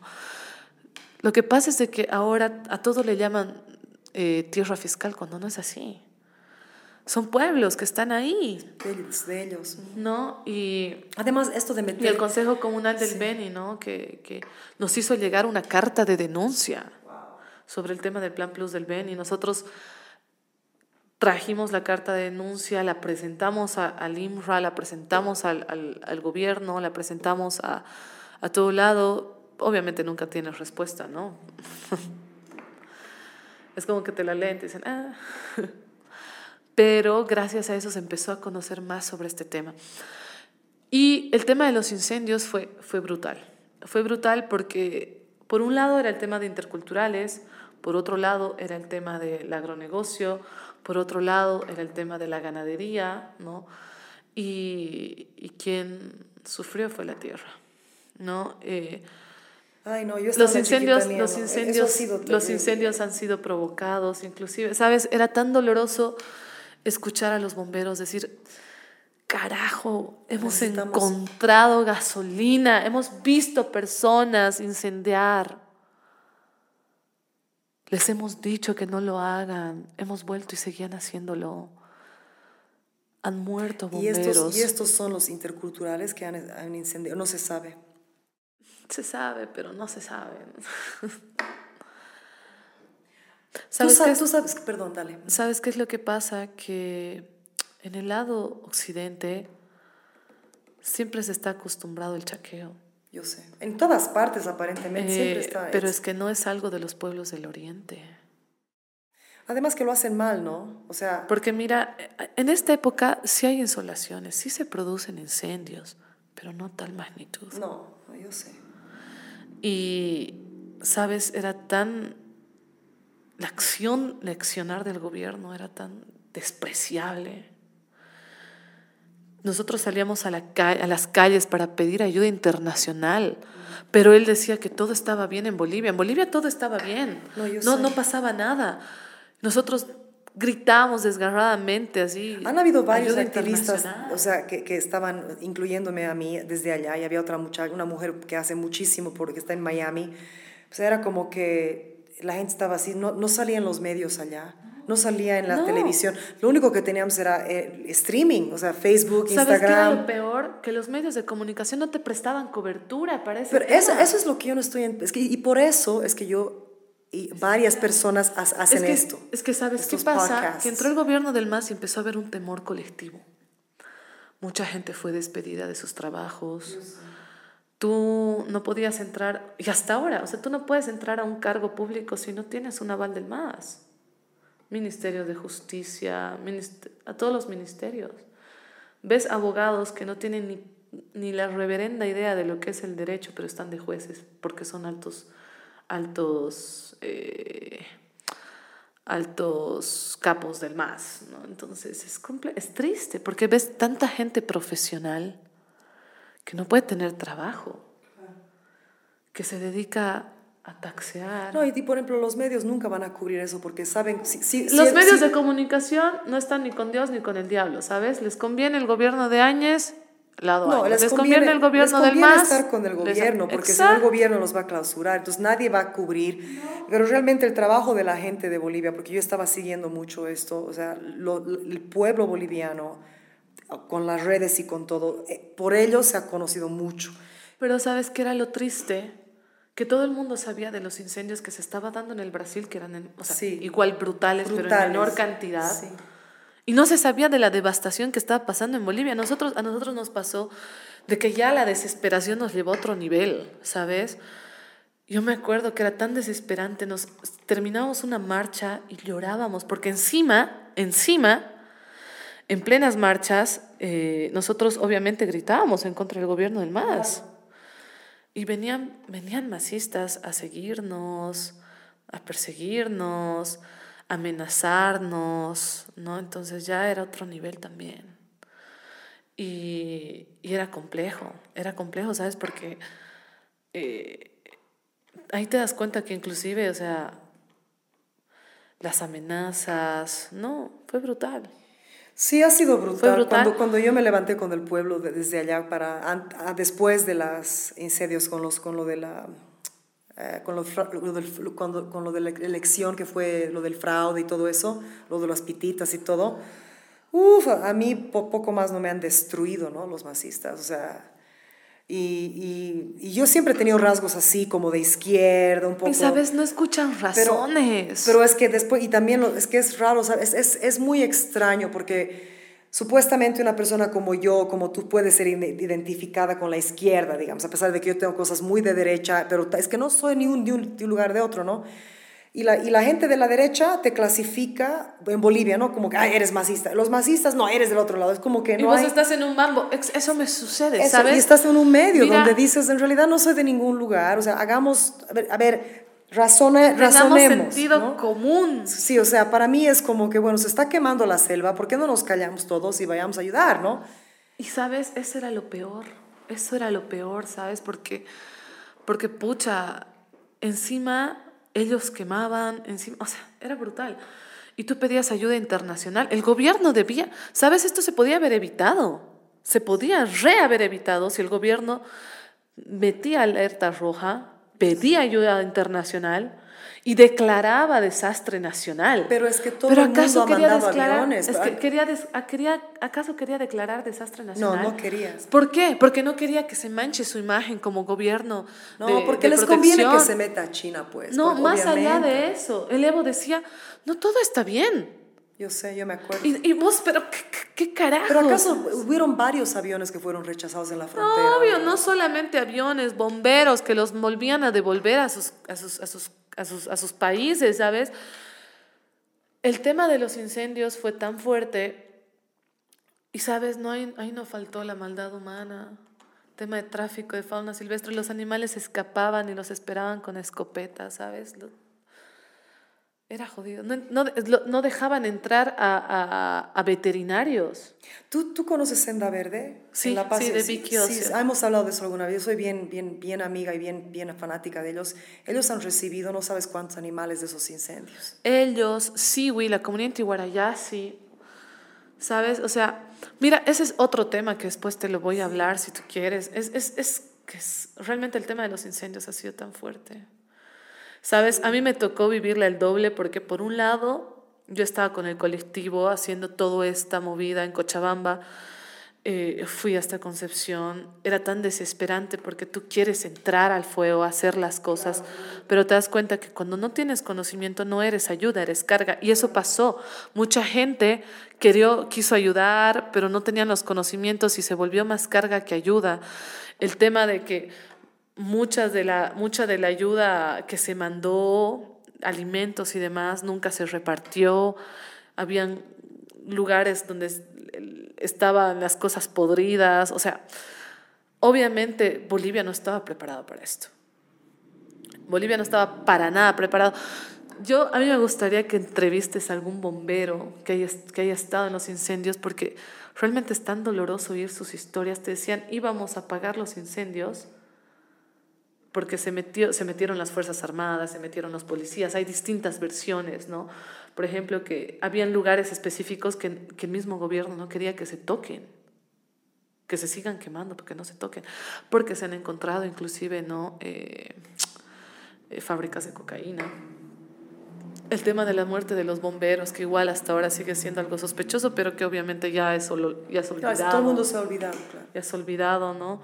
Entonces, o sea, ha habido tantas situaciones, tantas cosas que, que, que realmente, o sea, cuando la, cuando, cuando la devastación estaba, cuando la, Amazonía todo se, se quemaba, el gobierno no quiso, no quiso declarar desastre, ni siquiera quiso declarar eh, emergencia.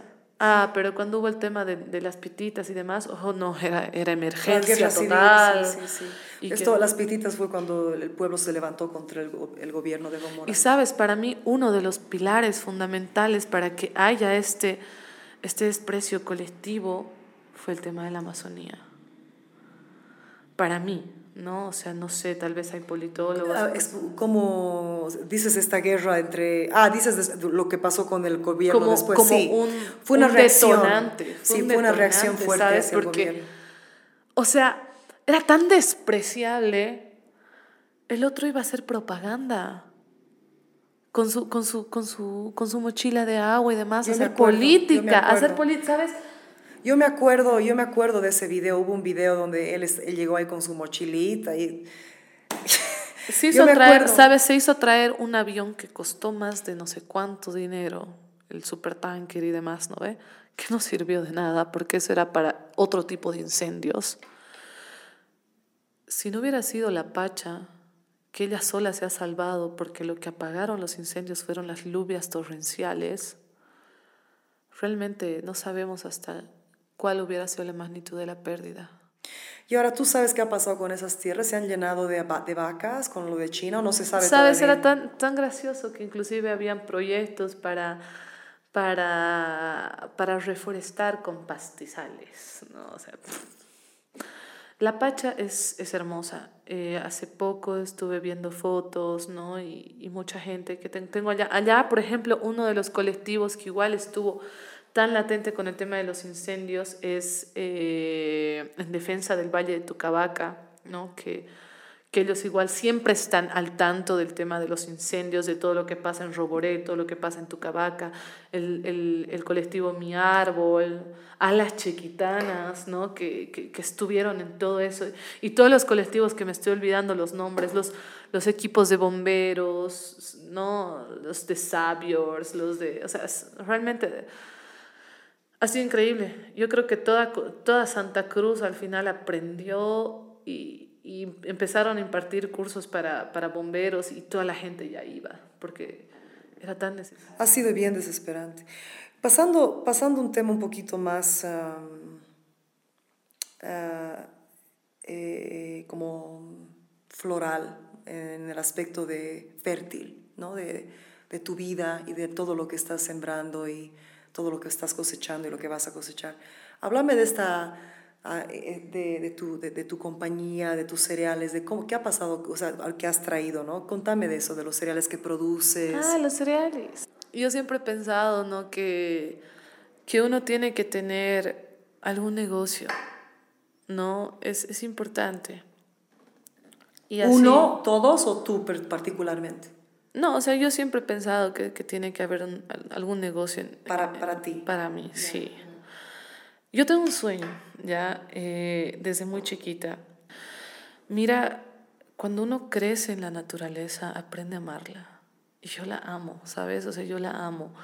Es, es muy loco porque todos tenemos que aprender eso. Y uno de mis sueños más grandes es el tener un refugio de fauna silvestre ya, pero que este refugio no sea como los que hay actualmente, con limitaciones por el mismo gobierno y por el lado económico, porque el gobierno no ayuda en nada, ¿no? Estos refugios sino que realmente tener una buena extensión de territorio donde los animales realmente puedan tener un hábitat. Un hábitat. O sea, mira, eh, en tres pasos. Una, re, una, una, una rehabilitación, una prelibertad y una, y una libertad, y una, reinserción. He estudiado, he estudiado, hay varios refugios, por ejemplo en Canadá, que, que hacen que los animales puedan crear, los animales que han sido víctimas de tráfico, que ya están cieguitos o sin patitas y demás, puedan crear un ecosistema en un determinado territorio. Y luego poder llevarlos, o sea, los animales que ya están hechos para poder reinsertar, o sea, re, volver a, las, a, la, a, la, a, su hábitat natural, eh, puedan, ¿no? Eh, eso tener es bien la complicado fuerza. y bien difícil, porque es, es, es si crecen es, en la bueno, sí, bueno, eso ya es otro tema, entonces, pero ese es tu sueño. Entonces, la cuestión máximo. es de que para todo se necesita plata, lamentablemente, ¿no? Y si quiero tener ese proyecto que es tan grande, pues hay que trabajar y una profesión de abogado, mucho más que está hacia el lado ambiental y de derechos humanos, eh, no significa un ingreso que sea tan fuerte, ¿no? Entonces es ahí donde nacen las granolas. Aprendí a hacer granolas. Tengo una receta especial, ya no la voy a dar. No, no pues obviamente. Tengo una, no. tengo una receta especial donde inclusive las mismas granolas son, tienen un sabor ahumado, te tengo que hacer probar. Y Juki y no es solamente granolas, queremos abrir, eh, ya Juki tiene su segundo producto que son las juquillas, que son mantequillas de maní, y las juquiolas, que son las granolas. Ah, y ya queremos abrir otro producto más, que sean unas barras. Estamos en el tema del Senasac. Y este emprendimiento es un emprendimiento que lo hemos querido hacer desde el lado ecoamigable, nuestras bolsas son ecoamigables desde el lado de la producción de, de, de alimentos que realmente sean orgánicos, ¿no? Entonces, eh, seleccionamos las, las, las, almendras, los frutos secos, ¿no? Desde productores y que también eh, la avena sea de productores, ¿no? Entonces, cuidamos mucho ese lado. Aparte que también hemos, he, he tenido que estudiar el lado de cómo formar un probiótico a base de granolas, entonces tiene diferentes semillas, ¿no? Entonces es, es, un probiótico. ¿Y cómo se llama? Entonces tu empresa se llama Juki. Juki. Productos Juki. ¿Y esto, esto que has traído ah, no, es? No, ah, no, esa, esa es ah, otra pensé cosa. que era ya, ok. Productos Juki, ¿ya? Y, lo, y entonces dijimos, ¿qué vamos a hacer con productos Juki? Productos Juki, mira, yo siempre he tenido esto. Eh, desde chiquita siempre he tenido como que pequeños emprendimientos, antes hacía chocolates y demás. Yo siempre, por ejemplo, igual cuando a veces, o sea, con, con, mi sueldo y demás, siempre me gusta dar un porcentaje a Dios. Para mí un porcentaje a Dios no es dar a ninguna iglesia, sino ayudar a algo que realmente necesita, ya sean personas o ya sean animales, generalmente son animales, ¿no? Y es que siempre, siempre, ¿sabes? Creo que todos deberíamos dar un porcentaje a Dios. Eh, porque el dar el porcentaje a Dios es darte un poco de empatía con lo que sienten otros seres. Y entonces, pa entonces parte de lo de, de tu compañía. Parte de Juquiola se va para animales, que se llama el Fondo Juki. Y eso va, digamos, a un a una eh, exacto, refugio específico. Exacto, sí. Actualmente estamos, está, o sea, estamos, juntamos una gran cantidad de dinero Y eso lo, lo llevamos, ¿no? A, ¿Y qué, cuánto tiempo ya tienes con tu empresa?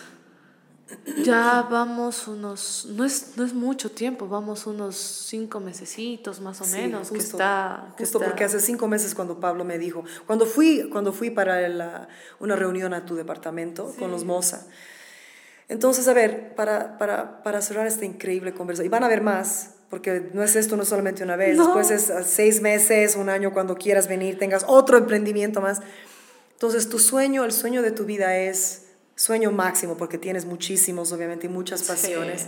Y está hermoso y gracias por todo lo que haces para nuestra Bolivia, para la humanidad. gracias. Y gracias por tu, por tu inteligencia y por cómo has cuantificado tus dones, ¿no? Que se trata de eso y de que vivas tu vida haciendo lo que amas, ¿no? Que, que eso es, es, en eso, solamente en eso, a- aportas completamente a la gente que está, que está esclavizada por una vida que odia. Entonces, se trata. tu sueño máximo es tener este refugio, refugio. de animales. ¿Sabes dónde en Bolivia va a ser o no? Mira, sabes, he estado pensando, Samaipata es un lugar hermoso porque atrás está el Amboró Sí, es y el increíble. Amboró es un parque que todavía no está tan no está tan, tan está, está- es ingresado, más entonces salvaje. es- sí, sí. Pero es que ahí va justamente, ¿no? Eh, o sea, yo hice toda una tesis sobre el tema de tráfico de fauna silvestre porque acá en Bolivia ese tema es tan triste. El gobierno no le da importancia, no existe la, la institucionalidad correcta. O sea, actualmente el tema de tráfico de fauna silvestre lo toma la Fiscalía en delitos especiales.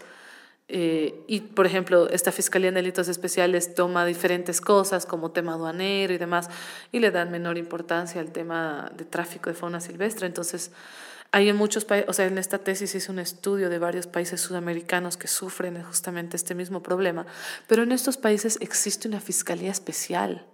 Entonces, eso es lo que yo quiero crear, una fiscalía especializada para el tema de tráfico de fauna silvestre. Es más allá de un refugio. no, no, o sea, este es el paso para el refugio. Porque primero, para hacer lo que yo quiero, necesito cambiar la norma. Y Eso, necesito eh, y- tener sí. algo, algo que, algo que, ¿sabes? Para mí, lo más hermoso sería que en mi refugio no haya ni un pinche animal. Claro, ¿No? pero entonces el tema, el tema de la fiscalía no solamente sería para ti, eso sería un gran paso para todos. Para todos. entonces. Mira, este, esta tesis la he trabajado con varios, varias, varias, varias instituciones, que, que, varios refugios. Por ejemplo, eh, Seawill, en Tihuarayasi, ¿no? Ahí está Bibi, que es increíble. Bibi me, me, me, dio información bastante. Sole de Agroflori, Vicky de, de, de Senda Senda Verde, ¿no? adoro, los adoro. Entonces, eh, ver la realidad, por ejemplo, de este otro lado ambiental es, es increíble, porque ves que estos refugios están luchando por algo que es tu fauna y que tu gobierno no les dé nada, más al contrario, les pone trabas y trabas y trabas. Por ejemplo, acá en Cochabamba tenemos el CAT, que es parte de la, de, de, de la, de la Secretaría de Medio Ambiente, donde ahí está Denis, increíble persona. Esa es la persona más entregada que he podido ver hacia los animales, que no tienes idea. Eh, la historia de cada uno de los animales, cómo llegan, el daño que les hacen los seres humanos. O sea, es, es terrible. Para que un animal sea traficado, tú tienes que, por ejemplo, para que un loro sea traficado, tienes que matar a toda una bandada para robarte a las crías. No, y los monos también. eso es- Los eso mo- es- a los monos les Sí, cortan las colas, o sea, es, Sí, es y, matan a las madres para Oh, que no, se es- caigan las crías. Pero es escúchame, quiero terminar esto en una nota Dale. muy alta y muy buena.